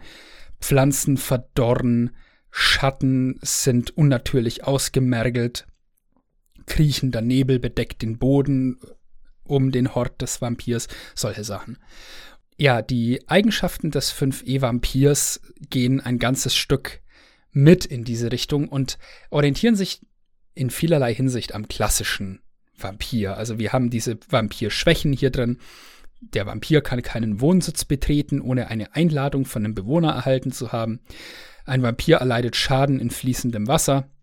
Ein Vampir wird gelähmt von einem Pflock ins Herz. Vampirbrut stirbt davon. Und ein Vampir ist hyperempfindlich gegen Sonnenlicht, hat also nicht nur irgendwie Nachteil, wenn er im Sonnenlicht ist, wie das oder äh, irgendwelche Mali, sondern bekommt wirklich Schaden von Sonnenlicht. Und äh, es gibt halt diese unschöne Eigenschaft, dass wenn man einen Vampir erschlägt, das ihn nicht umbringt, solange er nur irgendwo in der Nähe seines Sarges ist, weil er dann in seinem Sarg wieder erscheint und sich erholt. Der Vampir hat die Möglichkeit, Fledermäuse und Rattenschwärme heraufzubeschwören. Das ist hier tatsächlich auch beschrieben als Kinder der Nacht, diese Fähigkeit im deutschen Monster Manual. Und er kann natürlich auch bezaubern. Sprich, der Vampir kann einen Humanoiden auswählen, den er sehen kann. Der muss einen Rettungswurf machen und wenn er den nicht schafft, dann steht er für 24 Stunden unter der Kontrolle des Vampirs und betrachtet ihn als super lieben Freund. Was du nicht sagst. Ja, Teil deiner äh, Abneigung gegen Vampire ist sicherlich, dass ich diese Regel persönlich noch angepasst habe. Das Faszinierende am Vampir als Gegner ist aus meiner Sicht, dass ein Vampir einen so in den Bann zieht, dass man ihm nicht schaden möchte. Das finde ich ist der gruseligste Aspekt mit an dieser Kreatur. Deswegen habe ich das bei mir so angepasst, dass allein einen Vampir zu sehen, allein, dass der in deiner Nähe ist, zwingt dich dazu, so einen Rettungswurf zu machen. Das ist gar keine aktive Fähigkeit, das läuft passiv mit dem Vampir mit. Das äh, habe ich persönlich so angepasst, weil ich das noch ein bisschen, das untermalt diesen, diesen Charakter eines Vampirs noch ein bisschen besser, finde ich. Deswegen habe ich das ähm, immer als Hausregel mit drin. Ein Vampir ist übrigens außerdem natürlich ein Gestaltwandler und kann sich in Fledermäuse verwandeln. Ähm, kann er sich noch in etwas anderes verwandeln? Ich glaube, ja genau, in Nebel. Also in eine Nebelwolke. Was praktisch ist, um abzuhauen. Damit kann ein Vampir super vorsorgen, indem er irgendwelche, weiß nicht, kleine Löcher in Wände macht oder so oder irgendwelche Fluchtwege, durch die halt nur Nebel kommt. Das ist unter Umständen sehr praktisch. Vampirbrut können wir kurz halten und sagen, ja, die funktioniert ähnlich wie der Vampir, nur eine sehr viel schwächere Version, der einige der Fähigkeiten fehlen. Sie können auch an Decken gehen, Vampire, in D&D, also sowohl Vampirbrut als auch die Vampire selbst. Und der letzte Punkt, sie haben eine Regenerationsfähigkeit, sprich, solange sie am Ende einer Runde nicht völlig am Ende sind, also völlig auf Null, können sie sich wieder heilen ich muss sagen, mich fasziniert ja diese Fähigkeit zum einfach an der Decke laufen und so mit am meisten. Ich finde, das sollte man viel mehr machen. Stell dir mal vor, was das für ein geiles Gespräch wäre, wenn du deinen Bösewicht einfach hast und während die Helden dann dastehen, läuft er einfach an der Decke rum, sieht aber nur aus wie immer und so. Ich glaube, das wäre ziemlich abgedreht. Irgendwie gefällt mir der Gedanke. Ähm, mir gefällt daran persönlich auch sehr, man hat ja immer diesen Effekt, im Alltag schaut man ja nicht nach oben an die Decke, ne? Das heißt, man kann halt damit spielen und sagen, ja, man läuft in irgendwie einen hohen Raum rein und sieht dann halt überhaupt nicht, dass da diese Person oben mit verschränkten Armen an der Decke steht und auf einen runterguckt. Und wenn man dann halt zufällig doch hochschaut, weil man dann im Spiel gut auf Wahrnehmung würfelt oder irgend sowas, und dann einfach diesen Blickkontakt mit dieser düsteren Gestalt hat, die da an der Decke steht und die einen dann halt direkt bezaubert in dem Moment, das, kann ziemlich cool sein, glaube ich. Vor allem, wenn man Spielleiter ist. Du mit dieser scheiß Bezauberung, hör bloß damit auf. Aber alle die, alle die, als du gesagt hast, man schaut ja im echten Leben nicht so oft nach oben an die Decke, alle, die nach oben geschaut haben, mit dem Moment sagen hier, hier. Im Zweifelsfall diese Verzauberung, das ist so eine Sache, mit der man immer ein bisschen aufpassen muss, ne? Also SpielerInnen reagieren manchmal sehr gekränkt, wenn man ihnen ihre Möglichkeit zu handeln nimmt, indem man sagt, du stehst jetzt unter Kontrolle dieses Vampirs. Das sind so Sachen, die sollte man im Vorab absprechen mit äh, den Leuten am Tisch und ähm, vielleicht nicht allzu exzessiv ausnutzen. Ähm, Verzeihung, ich bin einfach kein guter Verlierer. Ich nehme es dir nicht halb so übel, wie ich tue. Ich mache das jetzt aus Prinzip. Das äh, ehrt mich. Aber ähm, das ist ein, eine Sache, die öfter angesprochen wird äh, bei solchen Themen. Ja, holt euch das Einverständnis der Leute am Tisch ein. Fragt, ob das für sie okay ist, wenn sowas passiert. Ich denke, für die meisten ist es kein Problem, aber wenn man Leute mit sowas überfährt, dann kann das äh, dazu führen, dass Leute nicht nur die Spielercharaktere, sondern auch die Leute am Tisch selber gekränkt sind davon und äh, man will ja Spaß haben vor allem. Ich möchte nur betonen, dass alle Frauen in unserer Party sabbernd über dem letzten Vampir hingen, den du uns hingestellt hast. Und niemand konnte irgendwas machen. Ja. Das hat der Einzige, der was hätte machen können, hat eine Intelligenz von 6. Glückwunsch. ja, ja, passive Bezauberung ist toll. So, ähm, wo wir bei Vampiren in 5e sind. Der bekannteste Vampir in der Welt von Dungeons and Dragons fünfte Version ist natürlich Strat von Sarovic. Das zugehörige Modul von Wizards of the Coast, das Abenteuermodul mit dem Namen Curse of Strat oder im Deutschen dann Fluch des Strat, ist eines der beliebtesten Abenteuermodule, die es jemals gab tatsächlich so beliebt, dass Wizards of the Coast das vor kurzem überarbeitet und nochmal neu rausgebracht haben äh, mit dem wundervollen Titel Curse of Strahd Revamped. Ich meine, das ist wirklich so ein Fall von, sie haben die Gelegenheit gesehen und sie haben sie ergriffen. Das ist ein großartiges Modul, wenn man so eine Kampagne mit einem Gothic Horror Theme spielen will. Man spielt dabei ja in dieser eigenen Welt, in dieser eigenen Dimension von Strat von Sarovic so eine Tasche in der Schattendimension so ein bisschen. Es gibt ja dieses Konzept der ähm, Domains of Dread, der Domänen des Schreckens, die so ein bisschen abgeschnittene Teile des Schattensaums dieser Schattendimension sind. Und eine davon ist eben Barovia, die äh, das Tal, in dem Strat von Sarovic seine Domäne hat, sozusagen. Ähm, Strat ist der dunkle Herrscher über dieses Tal von Barovia und seine Geschichte ist die folgende. Strat war ein Prinz und Eroberer und hat sich in diesem Tal Barovia, das er erobert hatte, niedergelassen. Wenn ich sage, ähm, er war ein Kämpfer und Eroberer, dann ist das relativ positiv konnotiert, denn zu Lebzeiten war er beliebt und offenbar auch ein guter Mann, bis zum letzten Kapitel seines Lebens. Er hat sich dann da niedergelassen und er wollte eine Frau namens Tatjana heiraten, die aber seinen eigenen Bruder Sergei bevorzugt hatte. Ähm, Sergei war jünger, war weniger äh, ja verroht von Kriegen und so ein bisschen das Ziel des Neids, der Eifersucht von Strat. Und wir wissen alle, dass Eifersucht sehr häufig sehr negative Konsequenzen hat und so war das auch in diesem Fall. Strat hat das nicht akzeptiert, dass sein Bruder Tatjana bekommen sollte statt ihm. Also hat er, wie das ein eifersüchtiger Mann halt so machen würde, ähm, mit den Mächten des Schattensaums eingelassen, seinen Bruder ermordet und wurde dadurch zu einem Vampir. Tatjana hat sich daraufhin von den Schlossmauern gestürzt. Das ganze Tal hat sich in den Schattensaum verschoben und wurde zu einem Gefängnis aller darin. Nicht einmal die Seelen der Leute können dort hinaus. Strat ist damit so ein Paradebeispiel für diesen Vampir, der im Tod ein dunkles Spiegelbild seiner Vergangenheit, seines Lebens wird. Das ist in dem ganz beispielhaft umgesetzt. Aus seiner Liebe wurde Obsession, aus gerechter Ausübung von Macht brutale Unterjochung dieses Tals, das er komplett kontrolliert. Das Modul Curse of Strahd ist sehr, sehr spannend. Ich habe das selber eine Zeit lang gespielt. Das Wichtigste dabei ist, dass man mit den Leuten am Tisch redet und halt sagt, diese gesamte Kampagne wird in einem abgeschlossenen Teil der Schattendimension spielen. Ihr werdet wahrscheinlich nie einen fröhlichen, schönen Ort finden, denn so funktioniert diese Kampagne. Es ist sehr, sehr düster. Also es ist so eine abgeschlossene, düstere Welt und in der kämpft man sich durch. Da müssen alle mit an Bord sein. Wenn sie da Lust drauf haben, dann kann das sehr, sehr cool sein, diese Kampagne zu spielen. Und was dabei aus meiner Sicht auch sehr spannend ist, ist, dass Strat wirklich eine sehr, sehr prominente Rolle einnimmt. Und es wird in diesem Modul auch geraten, Strat immer wieder auftreten zu lassen und immer wieder die Gruppe anzugreifen. Das heißt, er spielt wirklich Katz und Maus mit der Abenteurergruppe und greift sie immer wieder an, indem er halt vielleicht, wenn sie überhaupt gar nicht damit rechnen, irgendwo auftaucht.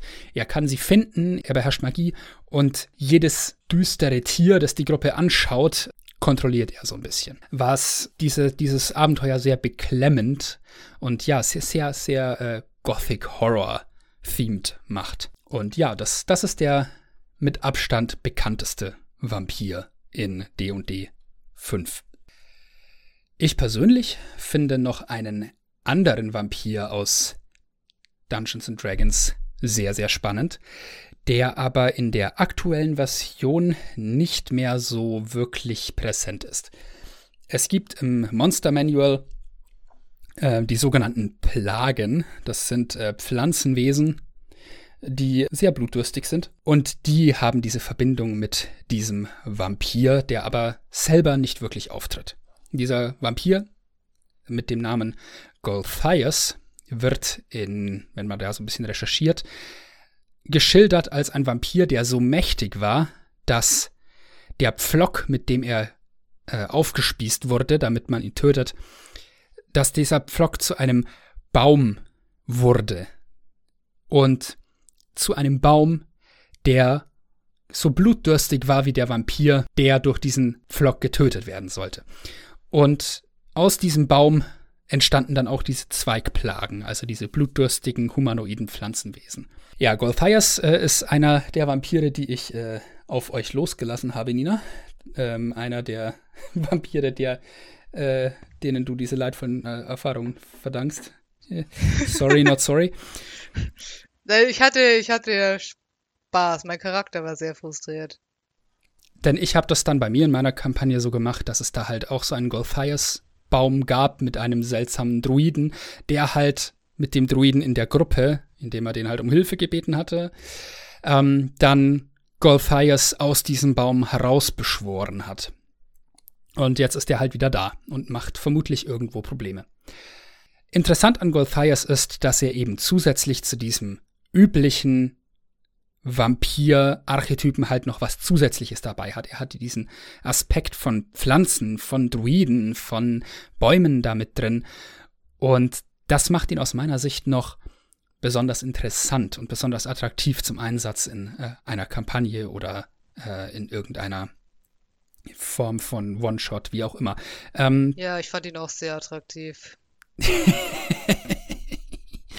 ähm, das äh, alte Abenteuermodul, in dem dieser Golthias Baum vorkam, äh, hört auf den Namen The Sunless Citadel.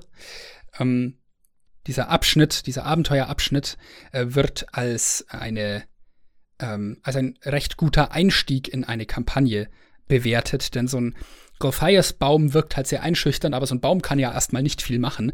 Deswegen kann man den eigentlich super als äh, ersten Endgegner für eine Kampagne auf niedrigeren Leveln reinbringen. Und das ist halt schon ein bisschen interessanter als äh, zum zehnten Mal die Gruppe Goblins. Also fühlt euch frei, sowas einzubauen, wenn ihr bereit seid, da ein bisschen ähm, Anpassungsarbeit zu investieren. Ich habe mir gerade gedacht, es wäre total abgedreht. Stell dir, stell dir mal vor, es gab irgendwo mal eine mega Schlacht Paladine gegen Vampire. Die Vampire haben verloren und sie haben einfach die ganzen Vampire gepfählt, also gepflockt, da alle vergraben und ist aus den Vampiren ein Wald gewachsen. Und umso weiter du den Wald reingehst, umso vampirischer wird der Wald und irgendwann fangen die Bäume an, dir Energie abzusaugen und so Zeug. Bis du ganz im Inneren so einen riesigen, zusammengewachsenen Baum aus 50 anderen Bäumen quasi findest und da drin geht's dann richtig ab mit der Kampagne. Wow, das wäre eklig. Ha, I'm, int I'm intrigued. Ja, ich würde das spielen. Aber ich glaube, Vampire haben es nicht so an sich, zusammen rumzuhängen. Naja, gut.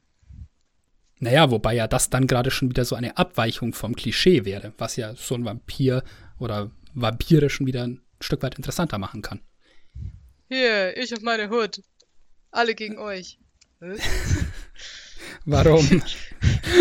Warum? Ich, ich, ja, ich, ja, ich überlege nur, ob es realistisch ist, viele Vampire auf einen Haufen zu kriegen. Egal. Im Zweifelsfall ist einer der Boss und die anderen seine Brut oder so, dann funktioniert es auch wieder. Dann ja, sagt einer an, was los ist. Ja, das, das glaubt. ich erzähle dir später was zu Vampire the Masquerade. oh oh. nee. Aber äh, Thema Vampire the Masquerade. Ähm, du wolltest noch über andere Module sprechen. Äh, über andere Systeme sprechen.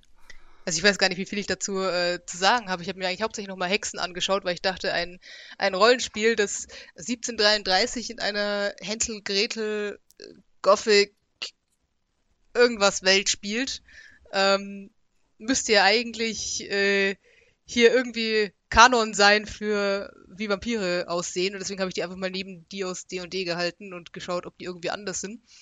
Ähm, und nein, sie sind nicht unbedingt anders, aber ich mag, wie sie beschrieben werden. Weil die Vampire in ähm, Hexen, da wird quasi gesagt, okay, die hat es seit jeher gegeben und die meisten, die sich aus den alten Tagen in die heutige Zeit gerettet haben, haben es irgendwie verstanden, sich in die menschliche Gesellschaft zu integrieren oder aber haben sehr lange geschlafen und sind jetzt aufgewacht aus Hexengründen. Aber im Wesentlichen ist, was die Vampire da ausmacht und was immer betont wird, dass die sich normalerweise einbinden in die menschliche Gesellschaft die menschliche Gesellschaft auch wollen. Und also vom Äußeren her sind die, also in, Dungeons and Dragons sind Vampire ja immer, also man schaut die an und man merkt schon, es ist irgendwas falsch, tendenziell.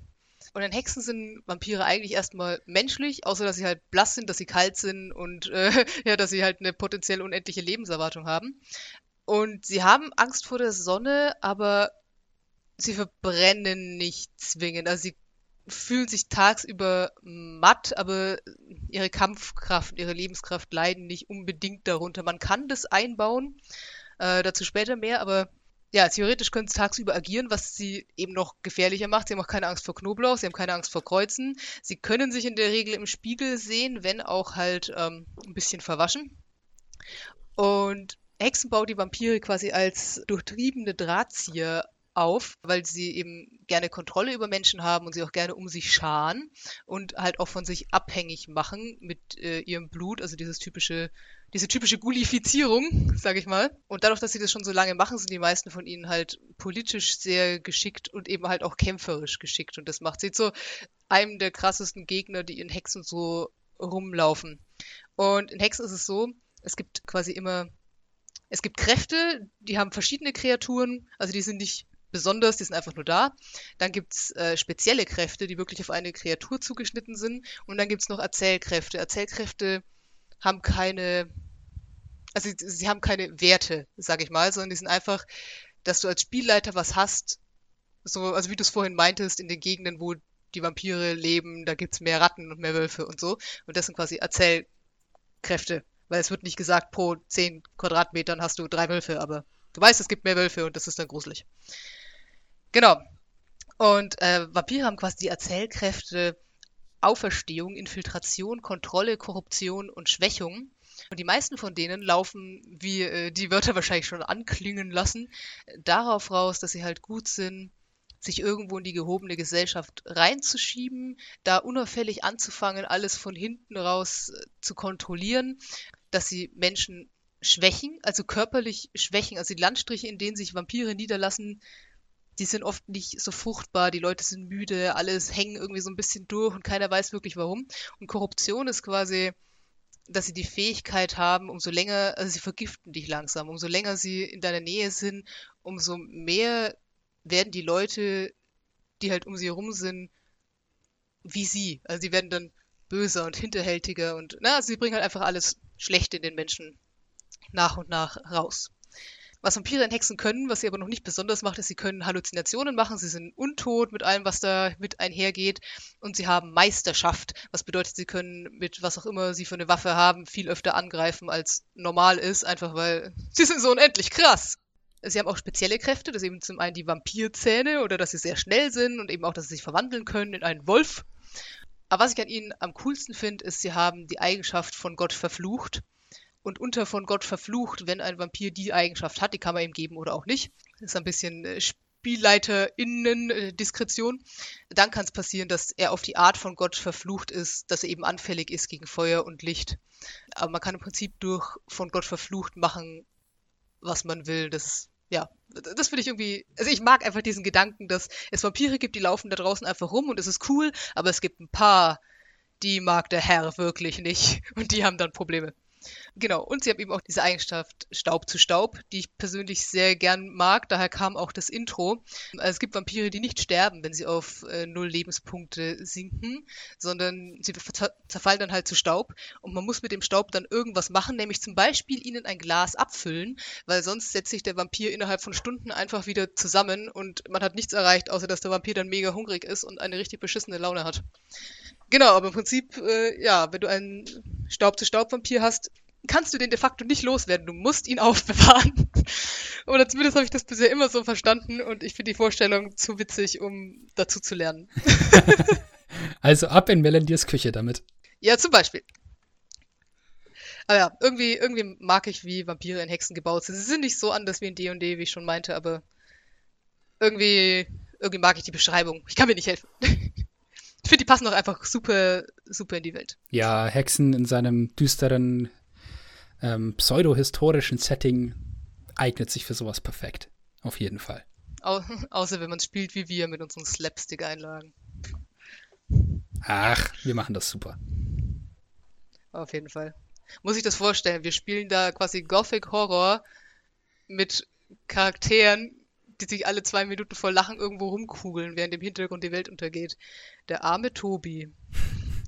Tja. Naja, gut. so viel dazu. Hexen.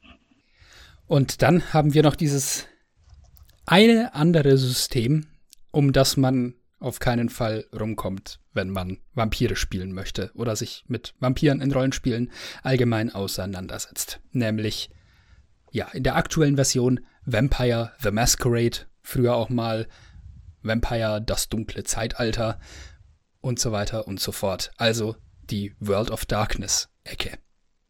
Genau.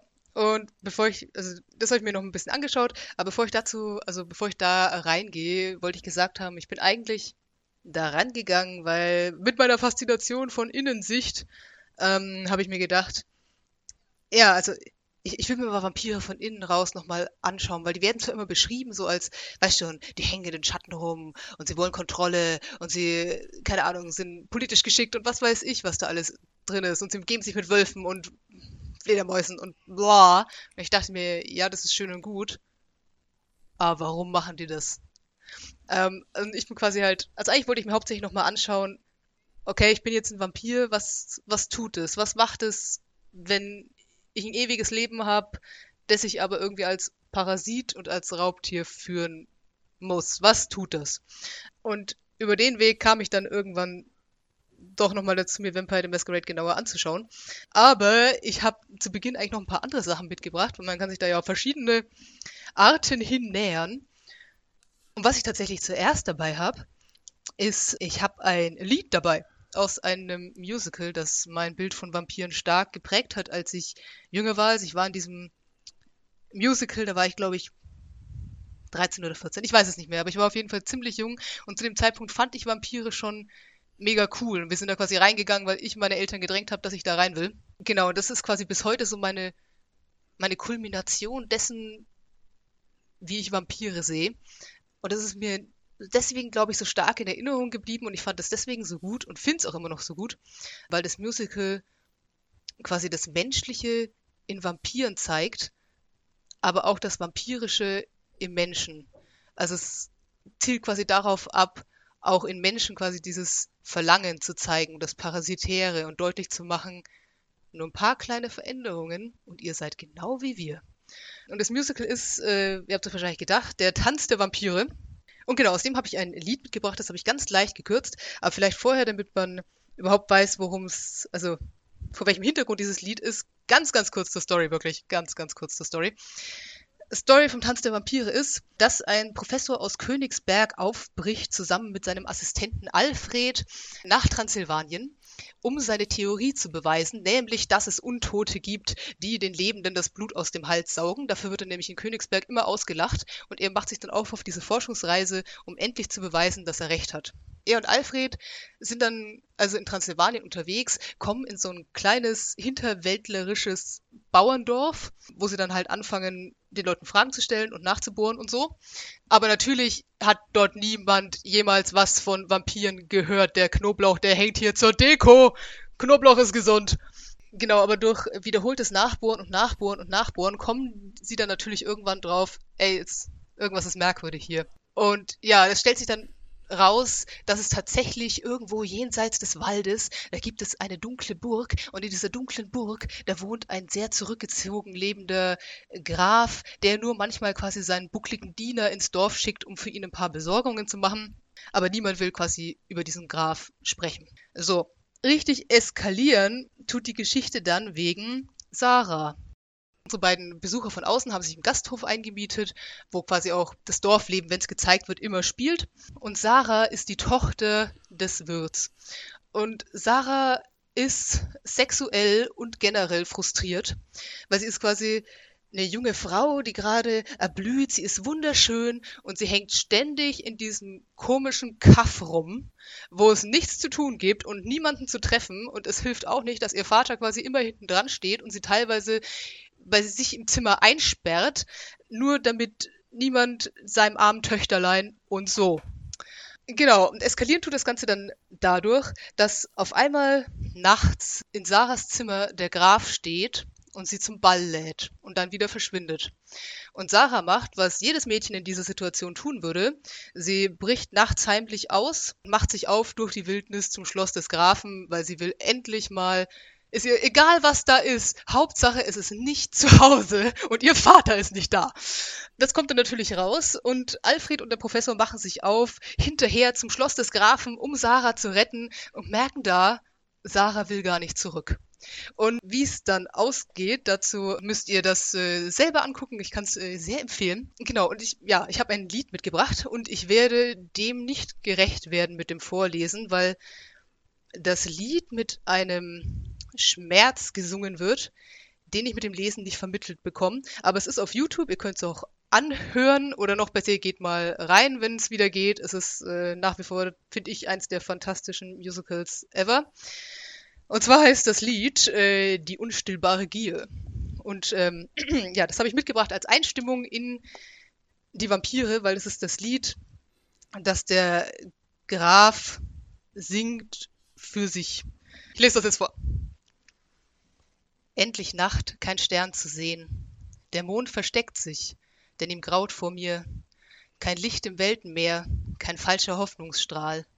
Nur die Stille und in mir die Schattenbilder meiner Qual. Das Korn war golden und der Himmel klar, 1617, als es Sommer war. Wir lagen im flüsternden Gras, ihre Hand auf meiner Haut war zärtlich und warm. Sie ahnte nicht, dass ich verloren bin. Ich glaubte ja noch selbst daran, dass ich gewinn, doch an diesem Tag geschah's zum ersten Mal. Sie starb in meinem Arm.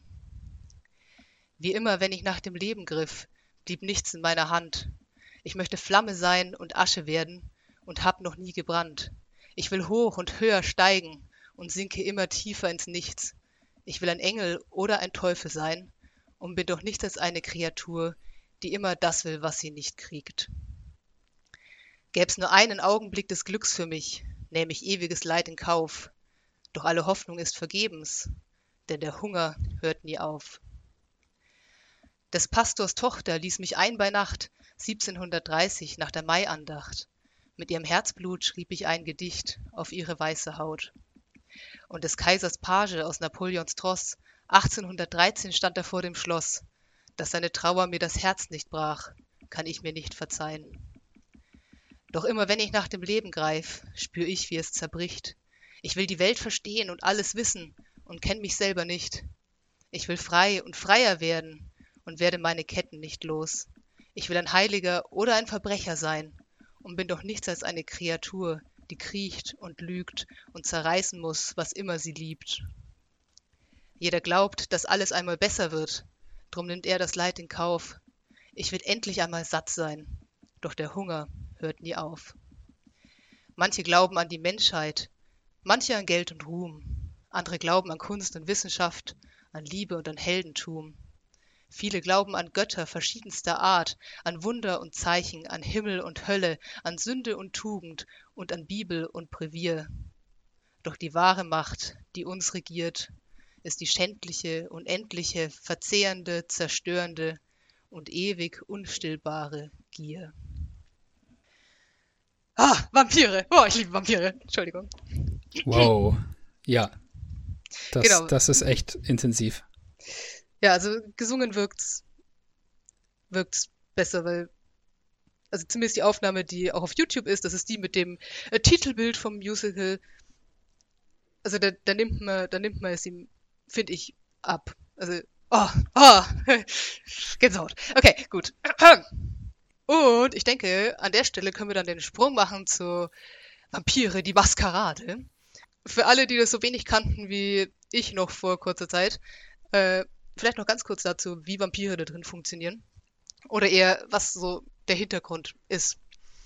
Ähm, also Vampire spielt ihr Charaktere in, in, Vampire klingt komisch. Ich sag in Vampire, weil, weil ich muss einen Unterschied machen zwischen Vampire, die Mehrzahl, und Vampire, das Spiel. Also, äh, in Vampire spielt ihr Charaktere, die selbst Vampire sind. Und es ist dadurch bei Definition kein Rollenspiel, in dem ihr die Guten spielt. Also irgend ganz am Anfang wird zwar bezeichnet als Personen mit Macht, Groll und viel zu viel Zeit. Oder zumindest solche, die es werden könnten. Und es ist so, als vielleicht habt ihr einen Charakter, der sich trotz aller seiner Bedürfnisse der vampirischen Existenz irgendwie noch an die Überreste menschlicher Moral klammert aber das wird nicht von Dauer sein. Wahrscheinlicher ist, dass man die moralischen Vorstellungen schon an den neuen Zustand angepasst hat oder zumindest dabei ist und sich dann einredet, äh, ich bin ja auch nicht schlimmer als die anderen, wie schlimm kann es sein? ja, also wie auch immer man das Spiel quasi in das Spiel quasi einsteigt, es ist wahrscheinlich, dass man früher oder später Dinge tut, äh, die der Spieler moralisch abstoßend findet. Und es ist quasi ein Spiel, das mitunter dazu da ist, eben moralische Fragen und auch unmoralische Handlungen zu ergründen. Und ja, ich gehe da jetzt auch nicht viel in die Mechanik, sondern nur in die psychologischen Hintergründe dann. Aber zuerst noch die Frage, woher kommen denn die Vampire aus ähm, Vampire the Masquerade? Also ich fand, man muss das irgendwie ganz kurz zumindest wissen, weil sonst der Rest relativ wenig Sinn macht. Vampire the Masquerade hat es fantastisch geschafft, oder besser auch die ganzen Vorgängerbücher, hat es fantastisch geschafft, die komplette Menschheitsgeschichte, inklusive allen merkwürdigen Dingen, die heute passieren, in sein eigenes Konstrukt reinzuziehen. Ja, also tatsächlich beginnt die Geschichte der Vampire aus äh, Vampire bei Kain und Abel. Das sind die ältesten Söhne Adams und Evas. Und äh, Kain war ja ein Ackerbauer und er war neidisch auf seinen Bruder Abel, den Hirten, äh, weil Gott dessen Opfer immer vorzog. Und in der Folge kamen ihm dann böse Gedanken und er hörte nicht auf die Ermahnungen Gottes und erschlug schließlich seinen Bruder. Ähm, also deswegen ist Kain der erste Mörder. Und äh, Gott verfluchte Kain daraufhin mit dem Vampirismus. Kain ist dann so ein bisschen durchs Land gestreift, äh, hat auch ähm, während des Besuch gekommen von ein paar Engeln, die ihn angeboten haben, für den Mord an Abel doch zu büßen und quasi zurück nach Hause zu kommen, äh, kommen und er meinte, nö. Also, well, fuck you then. Auf jeden Fall kam es dann durch die Vampirwerdung verschiedener besonderer Persönlichkeiten, halt alle quasi, die alle dann zurückgingen auf Kain oder seine Kinder. Also durch diese verschiedenen Persönlichkeiten gab es dann irgendwann verschiedene Blutlinien und aus diesen Blutlinien sind doch immer neue Umarmungen, immer mehr Generationen an Vampiren entstanden, die ein Talent dafür haben, in einflussreiche Positionen aufzusteigen, bis heute. Trotz der Sinnflut, die in diesem Kosmos auch mit Vampiren zu tun hat. Und man sagt quasi, dass selbst diese vorsinnflutlichen Vampire, also die allerersten Generationen von Vampiren, angeblich gottgleiche Kräfte hatten, in ihren Schwächen aber weiterhin menschlich waren. Und quasi die wiederher wiederkehrenden Themen oder eher Konfliktlinien äh, in Vampire sind, neben der ganzen Sache mit der Inquisition, die man sich, glaube ich, vorstellen kann, äh, einmal das Verhältnis zwischen Vampiren und Menschen und ein andermal der Konflikt zwischen den Generationen von Vampiren. Weil es quasi so ist, dass die älteren Vampire tendenziell in der Zeit stehen bleiben und irgendwie auch in veralteten Ideologien und Vorstellungen ähm, verhaftet bleiben und zumindest die wirklich Alten sind nicht wirklich in der Lage, die neuen Technologien zu umreißen. Und also vielleicht ist das sowas, was ihr auch an euren Großeltern langsam merkt oder vielleicht sogar schon an euren Eltern, dass irgendwann so der Punkt kommt, wo sie überlegen, oh, diese, dieses neue Ding hier, bringe ich mir das noch bei? Oh nee. Und sagen wir mal, als Mensch kann man das ab irgendeinem Punkt sicher aussitzen, wenn man danach aber halt quasi trotzdem unendlich weiterlebt, ist das keine gute Entwicklung.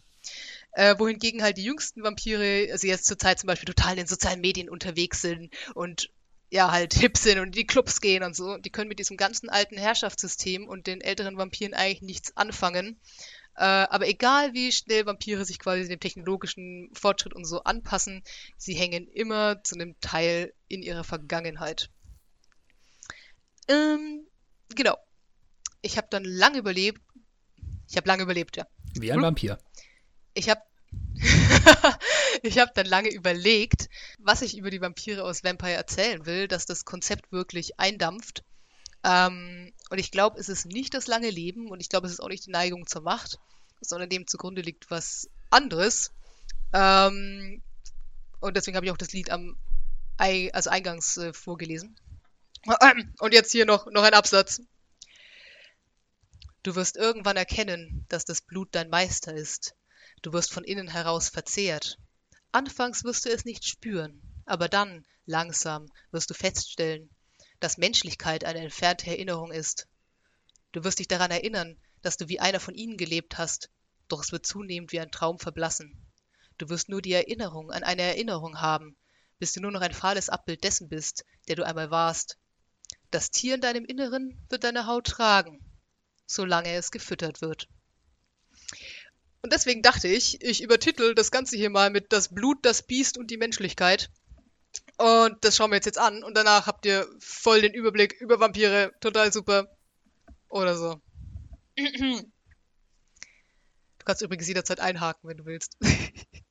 Ich finde es auch den spannendsten Punkt, dass in diesem Regelsystem ein ganz großes Augenmerk darauf gelegt wird, was der Vampirismus mit der Menschlichkeit macht. Und dass eben dieses, dieser innere Widerspruch des Vampirs darin so genau auch mechanisch ausgeprägt wird. Also, dass man da diese Abstufungen von Menschlichkeit hat und solche Sachen. Es ist halt immer gegenwärtig, ähm, dass du eben kein Mensch mit Superkräften bist, sondern du bist eine korrumpierte Kreatur, die vor dem Abgrund steht und weiß, dass sie da irgendwann reinfällt und eigentlich verzweifelt dagegen ankämpft, dass das passiert. Das ist wunderschön zusammengefasst. Ich überlege, ob ich den Rest überhaupt noch erzähle, aber ich habe es jetzt schon geschrieben. Ich erzähle es jetzt. Punkt 1 habe ich mir hier aufgeschrieben mit das Blut. Und ja, es, ist, es geht da so ein bisschen auch in die Regeln mit rein, weil ich es eben eigentlich sehr gut gemacht finde. Äh, aber wichtig ist eigentlich mehr, ja, das Gefühl dahinter. So, ähm, das Blut. Beim Blut gibt es einmal das Blut des Vampirs selbst und dann gibt es natürlich das Blut, das getrunken wird. Zum Blut des Vampirs selbst, also im Inneren eines jeden Vampirs brodelt quasi das Blut und das Blut eines Vampirs, das ist übernatürlich und es ist teilweise empfindsam. Also es, man kann sich das quasi vorstellen, es gab ja Kain und quasi dieser Fluch von Kain ist im Blut und ja, das ist, äh, das wandert durch. Also das Blut eines Vampirs, das, das kann drängen und es kann schmeicheln und ähm, ja, es treibt dann dadurch quasi seinen Wirt. Ich finde vor allem die Bezeichnung Wirt sehr schön, weil es quasi nochmal deutlich macht, dass ähm, das Blut ist nicht du. Ne? Ähm, also dieses Blut, das äh, bringt quasi sein Wirt zu Handlungen, die für Sterbliche undenkbar sind, aber es trägt halt auch Macht. Also Vampirblut gewährt Unleben und auch eine Reihe von Fähigkeiten, aber äh, der Einsatz der Fähigkeiten birgt immer auch das Risiko, hungriger zu werden. Genau. Also zum Beispiel schon nur aufzuwachen benötigt ein gewisses, ja, eine gewisse Blutstärke, sage ich mal. Und Blut, also quasi die Fähigkeiten, die über dem über das Blut äh, zu erlangen sind, hat seinen Preis. Und nicht jedes Blut ist gleich. Also umso niedriger die Generation ist, also umso näher man an kein ist, desto mächtiger ist auch das eigene Blut. Und selbst innerhalb einer Generation variiert die Macht des Bluts. Also im Laufe der Jahre, umso älter der Vampir wird, wird das Blut dicker und reifer. Also wie Vampirblut ist wie Wein und es wird nicht zu Essig. Aber auch quasi besonders intensive Erfahrungen oder wenn man äh, wenn man sich sehr starkem Blut aussetzt, ähm, kann den Prozess der Verdickung beschleunigen. Und wir haben ja gerade schon gesagt, das Blut hat seinen Preis und mit zunehmender Macht steigt der Preis. Es ist immer mehr Blut notwendig, um den Vampir überhaupt am Leben zu halten. Also was Vampire quasi macht dadurch ist, umso verrückteren Shit du spielen willst und umso länger du spielst, umso mehr drängt dich das Regelwerk auch dahin, dass du bestimmte Sachen machen musst. Dazu kommen wir noch. Halt, stimmt, dazu kommen wir genau jetzt schon. Also man sagt quasi, ähm, das ist die Macht des Bluts, die Blutmacht, und die hat auf jeder Stufe Auswirkungen. Also mit zunehmender Blutmacht kann man mehr Schaden auf einmal heilen, man erhält mehr Würfel, also man kann crazy Shit machen. Man kann auch mehrmals würfeln, wenn man irgendwas nicht schafft.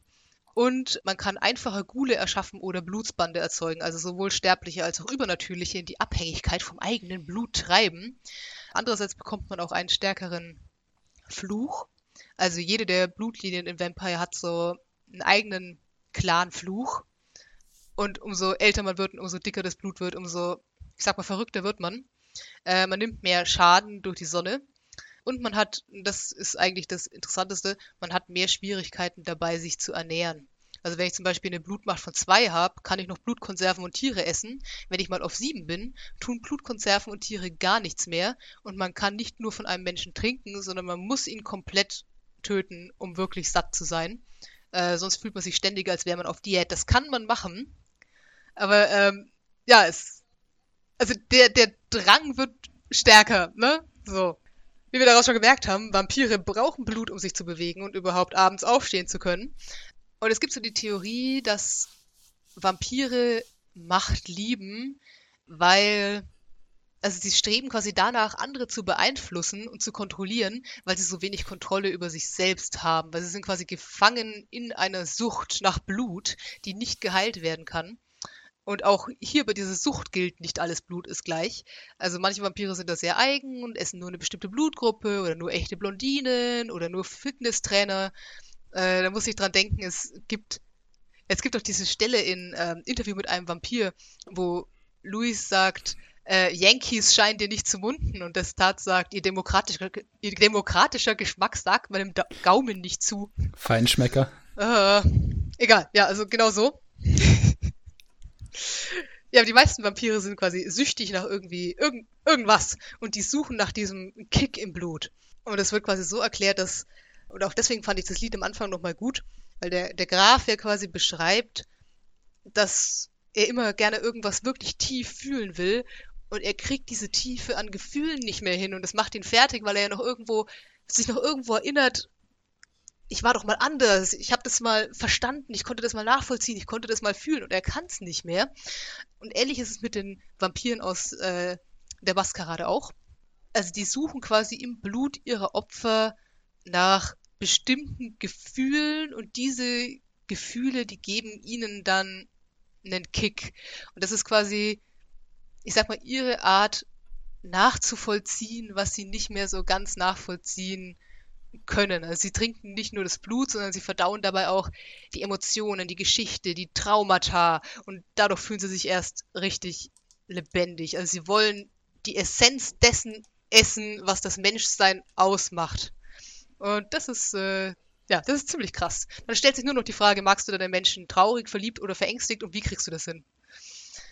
Und auch da treibt einen das Regelwerk quasi so ein bisschen hin, weil es quasi je nachdem, also das Blut des Menschen, je nachdem, wie es dem Menschen ging, wenn du von ihm getrunken hast, das hat eine Resonanz. Und diese Resonanz ist eben einerseits der Kick, aber es tut tatsächlich auch was mit deinen Fähigkeiten. Also zum Beispiel, es gibt ja diese Fähigkeit, sich zum Beispiel aufzulösen und sich unsichtbar zu machen und so. Äh, und dabei hilft es zum Beispiel, wenn du von jemandem getrunken hast, der traurig ist, und umso tiefer dieses Gefühl ist, umso mehr bringt es dir konkret für diese Fähigkeit, aber man erklärt sich das quasi auch langfristig damit. Also wenn du quasi einen Vampir hast, der unbewusst weiß, dass die Disziplinen seines Clans verlangen nach traurigen Menschen, ne, dann wird er verstärkt traurige Menschen essen. Und umso stärker quasi diese Traurigkeit ausgeprägt ist, umso mehr bringt ihm das. Das heißt, du spezialisierst dich dann halt einfach auf sehr depressive Leute zum Beispiel. Ach ja. Oder man fängt halt als Vampir an, Leuten Grausamkeiten anzutun, um sie genau. traurig zu stimmen. Was dann eben genau diese Sache ist. Man tut immer schlimmere Dinge. Genau. Aber da gibt es irgendwie auch so eine. Also im Regelwerk sind ja auch immer wieder so Einschübe von. aus der Ich-Form von Vampiren. Und da war auch einer, der hat dann quasi beschrieben, wie er mit seinem Kumpel auf der Jagd war. Und dann haben sie irgendwo in irgendeiner Toilette hatten sie dann ein Mädchen dazu gekriegt, mit ihnen dahin zu gehen und so. Und er hat dann quasi, als der andere schon fast dran war, hat er mit Absicht quasi die Maskerade fallen lassen, nur damit sie Angst hatte, als er sie gebissen hat. Das dachte ich mir schon, oh, oh, das ist mies, oh, das ist richtig mies. Uh, uh. Gut, Vampire. Nicht schön. So, Punkt 2 das Beast. Also im Deutschen wird es immer mit das Tier übersetzt, aber im Englischen ist es The Beast. Und ich finde Beast eigentlich schöner als Tier. Ja, es ist mehr so ein Monster dann auch, ja. Und beim Beast geht es mir eigentlich darum, also Vampire müssen sich der Wahrheit stellen, dass ein Vampir zu sein bedeutet, dass sie eben diesen Hunger haben, dass das ein Hunger ist nach menschlichem Blut und ähm, dass sie auch immer getrieben sein werden von dem Vermächtnis ihres eigenen Vampirbluts. Ähm, und Hunger für Vampire ist teilweise Appetit, teilweise Lust und teilweise eben Sucht.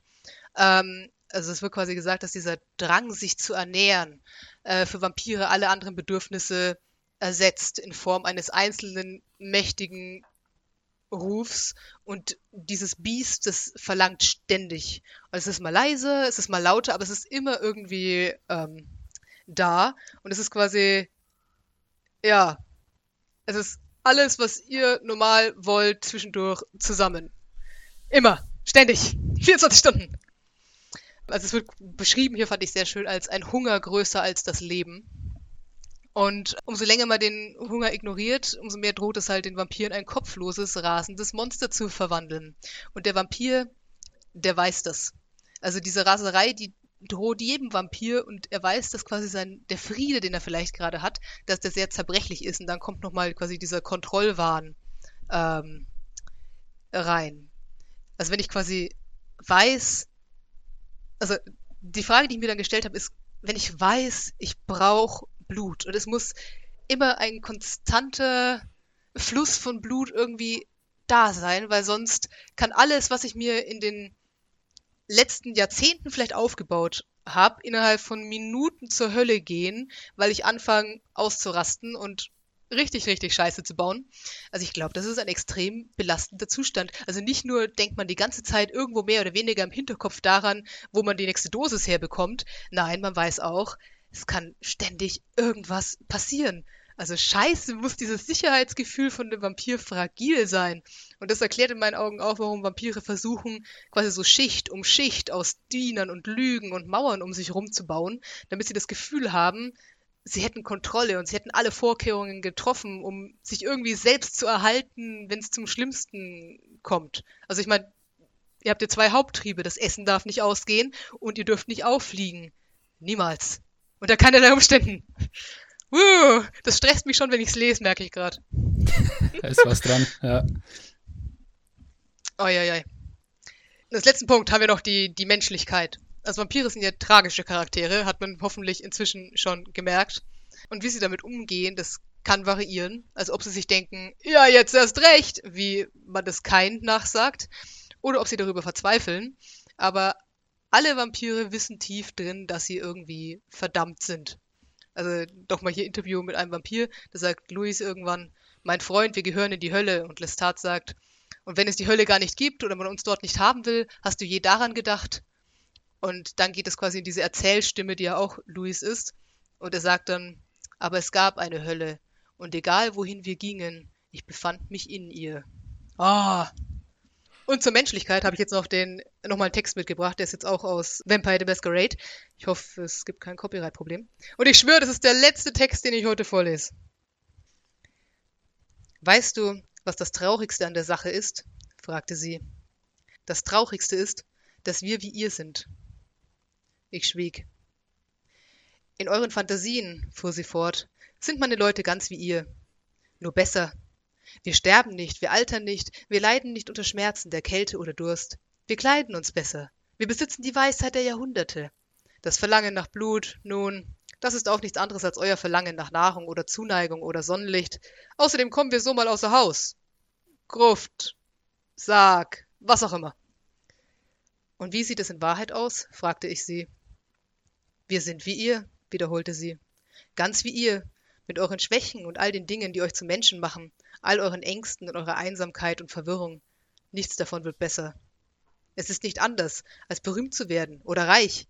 Du bist immer noch dieselbe Person, die du warst, als man dich nicht kannte oder du kein Geld hattest. Nur schlimmer. All die schlechten Dinge werden verstärkt und du weißt nicht mehr, was die guten Dinge waren. All das und mehr. Wir sind kälter als ihr, toter, mir fehlt das Tageslicht und die Nahrung und wie es sich anfühlt, jemanden zu berühren mit Zuneigung. Ich erinnere mich an das Leben und daran, wie es war, Menschen als Menschen zu begegnen und nicht nur als Dinge, von denen man trinken oder die man kontrollieren kann. Und ich erinnere mich daran, wie es war, etwas zu empfinden, irgendetwas, sei es Glück oder Trauer oder was auch immer. Dann hielt sie inne. Weinst du? fragte ich. Wir weinen nicht, antwortete sie. Wie schon gesagt, die Frau ist eine Lügnerin. Oh, diese, diese Texte sind immer so emotional. Es ist heftig, ja. Okay. Menschlichkeit. Also Vampire haben Hunger und ihre ganze Existenz hängt ja vom Trinken ab und das treibt Vampire in Richtung Gefühlskälte und in die Richtung des Raubtiers. Das geht nicht anders. Und ähm, es ist quasi darauf angelegt, dass die Umstände oder die Notwendigkeit jeden irgendwann mal zum Töten zwingen. Umso länger man spielt, umso wahrscheinlicher wird. Und der Gedanke ist, dass der Vampir dann erkennt, hey, das ist einfach. Und selbst wenn er quasi nicht töten würde, würde er sehen, wie alles um ihn herum stirbt. Also quasi immer wieder der Versuch, Beziehungen zu Menschen aufzubauen, immer wieder tot. Und irgendwann stumpft ein Vampir dann gegenüber dem Tod einfach ab. Also menschliches Leben ist kurz und menschliches Leben ist billig und im Endeffekt ist es irgendwann wertlos im Gegenzug für die eigene Unsterblichkeit. Und ähm, ich sage mal, diese unterschiedliche Stärke einfach und diese unterschiedliche, dieses unterschiedliche Verhältnis zum Tod. Also Vampire werden sich ihre Unterschiede zum Menschen bewusst und ziehen sich dann halt auch aus der sterblichen Welt immer weiter zurück. Und ja, wir haben jetzt gerade schon etabliert, also sie wissen, dass sie die Kontrolle behalten müssen und sie haben Angst. Und das macht sie quasi ja, geheimnistuerisch und manipulativ. Und ähm, Vampire sind zwar Jäger, und es ist wie, wie wenn ich Bauer bin, ne? Du gibst der Kuh keinen Namen, weil du weißt, du musst die Kuh irgendwann schlachten. Und irgendwie kriegst du so ein Verhältnis dann wahrscheinlich auch zu Menschen. Und Vampire sind zwar Jäger, aber sie sind immer auch zugleich gejagt von der Inquisition, von den Stärkeren ihrer eigenen Art und eben vor allem vor ihrem eigenen, von ihrem eigenen Hunger so ein bisschen. Und ähm, ja, das ist eine tendenziell einsame Existenz. Und ja, also das, das Jetzt ersetzt dann allmählich die Erinnerungen an ja, menschliche Gefühle und menschliche Gemeinschaft. Und ähm, in Vampire gibt quasi Menschlichkeit. Das ist ein eigener Wert und er gibt an, wie nahe ein Vampir seinem menschlichen Leben steht. Ebenso, also wie nahe er bestimmten Menschen steht und generell seine Haltung halt zu menschlichen Anliegen, Ideen, Konzepten im Allgemeinen. Also blöd gesagt, weiß ich noch, was Liebe ist und interessiert es mich einen Scheiß. So. Ähm, und Menschlichkeit ist gleichzeitig auch das, was das Tier in Schach hält. Also wenn die Menschlichkeit abnimmt, steigt die Wahrscheinlichkeit von ähm, Raserei, also dass das Biest übernimmt. Ähm, außerdem nimmt die Fähigkeit des Vampirs ab, außerhalb eines Raubtier-Beute-Kontextes mit Menschen zu interagieren, wenn die Menschlichkeit abnimmt. Das ist das, was äh, die Dame gerade beschrieben hat. Also irgendwann sind Menschen halt wandelnde Blutbeutel. Ähm, genau. Und die meisten Vampire, die verlieren mit zunehmendem Alter an Menschlichkeit, weil eben das, das Biest an ihren Gefühlen und an ihren Erinnerungen und allgemein an der Welt im Licht und ihrer Verbindung dahin nagt. Ähm, aber auch ein Vampir mit der höchsten Punktzahl ist nur ein Wolf im Schafspelz. Und ich habe einfach noch die Menschlichkeiten mitgebracht. Äh, also es gibt theoretisch den Wert von Menschlichkeit 10. Das ist sehr selten, weil viele Menschen erreichen das nicht. Also das ist quasi ein ganz asketisches Leben und man wird geleitet nur von seiner Ethik und den Prinzipien. Und ja, vom Aussehen her ist man zu dem Zeitpunkt ein blasser Sterblicher bei guter Gesundheit. Kann auch so Sachen machen wie leichte Verletzungen auf menschliche Art heilen, sonst muss man dafür immer quasi Blut einsetzen. Äh, man kann noch essen, man kann wach bleiben. Also ihr müsst irgendwann schon schlafen, aber ihr könnt tagsüber wach bleiben. Und ihr nehmt auch im direkten Sonnenlicht nicht ganz so viel Schaden. Die meisten ganz, ganz, ganz frischen Vampire starten auf 8. Ähm, das ist dann quasi das, was man normal erwarten würde. Ne? Also ihr wurscht euch irgendwie durch, aber anderen Leid zuzufügen, schmerzt euch und eure ganzen Erinnerungen sind noch voll frisch, ja, und Mama und Papa und Freunde und oh, da waren wir im Kino und da war dieser Sonnenuntergang am Meer, total schön, erster Kuss, was weiß ich. Also ihr wisst noch, wie es ist, eine Gemeinschaft zu haben und Freunde und Sachen, die ihr mögt und so. Äh, dementsprechend ist es auch noch sehr einfach menschlich zu erscheinen und man kann sogar schon in der Dämmerung aufstehen. Auf Menschlichkeit 5 geht es dann schon so langsam dahin. Zu dem Zeitpunkt hat man als Vampir dann schon einiges durchgemacht. Also man hat akzeptiert, dass es äh, Schmerz und Qual gibt und ja, die gehören halt irgendwie dazu, kann man nichts machen. Man kann vielleicht noch so ein paar Sterbliche haben, an denen man irgendwie hängt, aber die meisten Sterblichen sind so, naja, die gehen vorbei halt, ne? Ihr habt, ihr habt inzwischen halt einfach begriffen, dass euer menschliches Leben vorbei ist und egal was ihr macht und egal wie sehr ihr euch abrackert, ihr werdet da nicht mehr hinkommen. It's over now. Genau, und also ihr habt zum, zum Zeitpunkt auch kein Problem mehr sonderlich damit zu lügen und zu schauen, wo ihr selber bleibt, weil, ja, wenn ihr nicht nach euch schaut, wer schaut schon nach euch? Ähm, und langsam wird man mit Menschlichkeit 5 auch äußerlich seltsam. Also zum Beispiel bekommt man so einen raubtierhaften Blick oder so. Und das führt zum Nachteil bei Proben zur Interaktion mit Menschen, außer es sind Sachen wie verführen oder einschüchtern. Also alles, wo man quasi das Vampirische benutzen kann, funktioniert noch, aber ihr könnt, ne, es, also es wird einfach schwieriger, nicht irgendwie creepy zu wirken auf die armen Leute. Und was ich auch sehr spannend finde, man hat ab Menschlichkeit 5 einen Nachteil beim Schaffen von Kunst. Und das finde ich total spannend, weil ich erinnere mich an ein Rollenspiel, das ich vor langer Zeit mal gespielt habe. Das war quasi so ein bisschen so Homebrew-artig. Aber ich weiß noch, da habe ich einen Dämon gespielt, vom, vom Volk her. Und mein bester Kumpel war auch ein Dämon, aber der war ein Inkubus.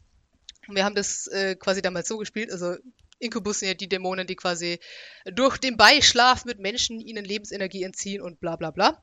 Also quasi Sexvampire. Ähm, und ich erinnere mich dran, dass wir das damals quasi auch so gespielt haben, dass er sich alle paar Jahrzehnte oder so mal einen neuen Körper rausgelassen hat. Das konnte er dann quasi genauso machen. Also er hat dann quasi beim Beischlaf einfach den Körper getauscht und dann war gut. Ähm, und ich erinnere mich, dass quasi einer der Hauptgründe, warum er das gemacht hat, war, weil sein Charakter Musik geliebt hat aber umso länger er in dem Körper festhing und umso dämonischer er dann quasi, also er hat quasi den Körper allmählich dämonisiert, dadurch, dass er da einfach drin war. Und wenn er irgendwann ein gewisses Level an Dämonischheit oh, erreicht hatte, konnte er keine Musik mehr machen und hat auch nicht mehr erkannt, ob die, also er hat natürlich noch gehört, klingt es schön, aber er hatte keine Emotionen mehr dahinter. Er wusste nicht, berührt mich die Musik, weil ne, es hat einfach nicht funktioniert. Mein Charakter hatte das Problem sowieso. Also er hat einfach, also ja, ich fand halt spannend, wir haben das damals so umgesetzt mit diesem, dass du eine menschliche Seele haben musst, um Kunstwerke zu schaffen, die berühren und um auch diese Rührung quasi zu verstehen. Und Dämonen haben keine Seele und deswegen können sie das nicht. Und quasi, also mein Charakter stand immer so im Museum vor Bildern oder so, keine Ahnung, Sonnenuntergang, keine Ahnung, Leute, die sich verliebt in die Augen schauen, boah, was, was soll das?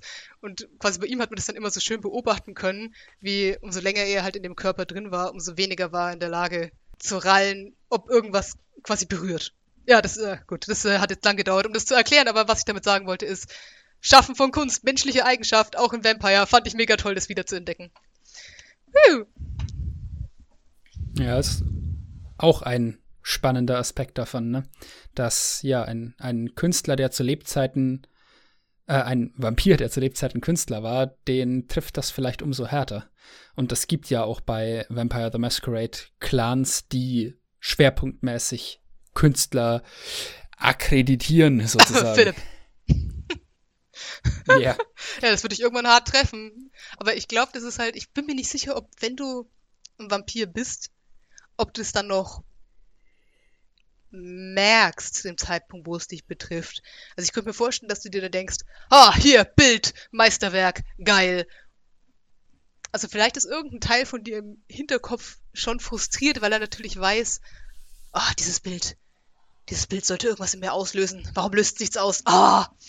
Aber, also ich glaube, es ist, ja, also ich weiß nicht, wie sehr du es noch rallst. Na naja, gut. Wir werden es an dir beobachten. Mach dir keine Sorgen, mein Charakter ist deinem voraus, ich check's noch weniger als du. So. Okay, dann habe ich hier noch mitgebracht, Menschlichkeit 2. Äh, das habe ich mitgebracht, weil auf 0 wird man ein vom Hunger gesteuertes Tier, das an die Spielleiterin fällt. Und auf 1 ist man sehr nah dran. 2 finde ich noch vorstellbar. Da ist noch irgendwas da, womit man agieren könnte. Also auf Menschlichkeit 2 ist man an dem Punkt, niemand außer dir zählt. Du bist an deinen guten Tagen zynisch und abgestumpft. Ähm, und es gibt quasi Untersterblichen und auch ziemlich vielen Vampiren eigentlich. Es gibt nur Diener und Futter. Und jeder muss entscheiden, wo er hingehört, bevor du es tust. Und weil auch Unsterbliche Hobbys brauchen, hast du natürlich auch Hobbys, aber ja, du machst das schon ein paar hundert Jahre, deine Hobbys sind total dekadent. Und also du bist launisch und du ja, nimmst einfach, was du willst und ja, also deine Hobbys sind eigentlich größtenteils irgendwie so Gräueltaten, Perversionen, Mord, Verstümmelung. Ach, so viel auszuprobieren, so wenig Zeit. Und ja, das ist dann so der Punkt, wo alle Menschen und die meisten Vampire einen weiten Bogen um dich machen. Also Vampire sind tendenziell auch bemüht, nicht komplett abzudrehen, weil dann hat man nicht mehr wirklich was vom ewigen Leben und so. Und was ich auch spannend, äh, genau, also das waren die Menschlichkeiten. Und was ich auch spannend finde, ähm, Menschlichkeit in äh, Vampire verändert sich durch Makel und bleibt durch Reue stabil. Also es ist quasi so, ähm, wenn man halt schlechte Sachen macht, dann bekommt der Charakter Makel und ähm, man kann am Ende der Session dann bereuen, was man getan hat und das hebt sich dann auf eine bestimmte Art und Weise gegenseitig auf. Ähm, wenn man Glück hat. Und wenn das aber nicht reicht, also wenn man mehr Makel angesammelt hat, als man bereuen kann, dann nimmt die Menschlichkeit ab. Und es ist tatsächlich auch so, also wenn man mehr Makel ansammelt, als der Charakter ertragen kann, dann versinkt der Charakter sofort in Bedauern. Und er kann sich dann quasi entweder dadurch befreien, dass er sehr viel und sehr lange bereut, oder er kann Menschlichkeit abgeben und quasi akzeptieren, wozu er gerade geworden ist. Und Vampire können ihre Menschlichkeit nur noch steigern. Also man kann die Menschlichkeit, wie man gesehen hat, ziemlich einfach verlieren, aber man kann die Menschlichkeit nur steigern, wenn man sie selbstlos für Menschen oder menschliche Belange einsetzt, wenn überhaupt. Und das ist extrem hart. Also normalerweise, also es stand in dem Buch drin, wenn ein Charakter sich aufmacht, um wieder menschlicher zu werden, das ist ein eigener Story, also ein eigener Storybogen. Das ist ein eigenes ausspielbares Abenteuer, wo sich dann entscheiden muss, ob man das schafft. Das ist nicht, ich spende an die SOS Kinderdörfer und alles ist wieder gut. Ja, das, das bringt ja auch diese Wesenheit der Vampire wirklich gut raus, dass du halt ja eigentlich auf so einer Rutschbahn in die Hölle bist und ja, du bist eigentlich schon zu schnell, um da anhalten zu können. Und du kommst erst recht nicht mehr retour. Ich weigere mich, das, äh, das zu akzeptieren. Na gut, wir werden sehen, wo uns das hinführt. Gott, jetzt habe ich unglaublich lange geredet. Fällt mir gerade so auf. Ich hoffe, ihr hattet, ich hoffe, ihr hattet trotzdem ein bisschen Spaß. Ich fand es sehr, sehr spannend. Ich fand es auch spannend. Ich habe äh, hab einiges gelernt, was ich nicht wusste. Wir haben nämlich dieses Mal wieder was gemacht, womit wir eigentlich aufhören wollten. Jeder hat sich eigene Teile rausgesucht und wir haben uns die Teile mehr oder weniger auch gegenseitig erzählt, weil ja nicht jeder immer alles machen kann. Hat den Vorteil, wir haben beide viel gelernt. Hat den Nachteil, wir hatten nicht so direkt ein Gespräch. Aber ich denke, es ist trotzdem ein wunderschöner, vorweihnachtlicher Podcast, den ihr dann hören könnt am. Was ist das? Ist das jetzt schon der dritte Advent? Nee. Okay, also äh, für viel weihnachtliche Vorfreude wünschen wir euch mit Biestern und Blut und Pfählen, die an Orte geschoben werden, wo sie nicht hingehören. Oh Gott. What have we done? All die guten Dinge. Ich will nie wieder was hören, wenn mich hier irgendwie komische Sachen faszinieren. Ja, ist, ja gut. nie wieder von dir. hey. Äh, tja, ich hoffe natürlich auch, euch konnte diese Episode in Überlänge bereichern. Und äh, ich hoffe, dass wir mit unserer Faszination für Vampire und was sie darstellen, äh, nicht so alleine dastehen. Nochmal die Erinnerung daran, dass wir demnächst noch zusätzlich zu diesem Podcast hier äh, eine Dungeons Dragons 5e-Serie anfangen. Guckt bitte in die Beschreibung und folgt den Links, wenn ihr möchtet. Es gibt auch erstmal diese Kampagne, soweit ich das verstanden habe, keine Vampire. Und falls ihr jetzt doch ein bisschen frustriert seid davon, dass dieser am Anfang so fröhliche lesbische Vampire sind toll Podcast irgendwie jetzt äh, ziemlich, das irgendwie ziemlich frustrierend geendet hat, Erinnert ihr euch noch an die Serie Der kleine Vampir? Da kann man mal wieder reinschauen. Es ist ziemlich abstrus, aber ziemlich süß. Ich hatte gute Erinnerungen an diese Serie als Kind. Hm. Nur denn, wir sehen uns ansonsten das nächste Mal hier in der Taverne wieder. Hoffe ich doch. Oder hören uns wieder, nachdem Nina mich das letzte Mal schon verbessert hatte. Vielleicht lerne ich es irgendwann. Bis dahin, macht's gut und ciao. Ciao, ciao. Piep, noch ein weihnachtliches Outtake.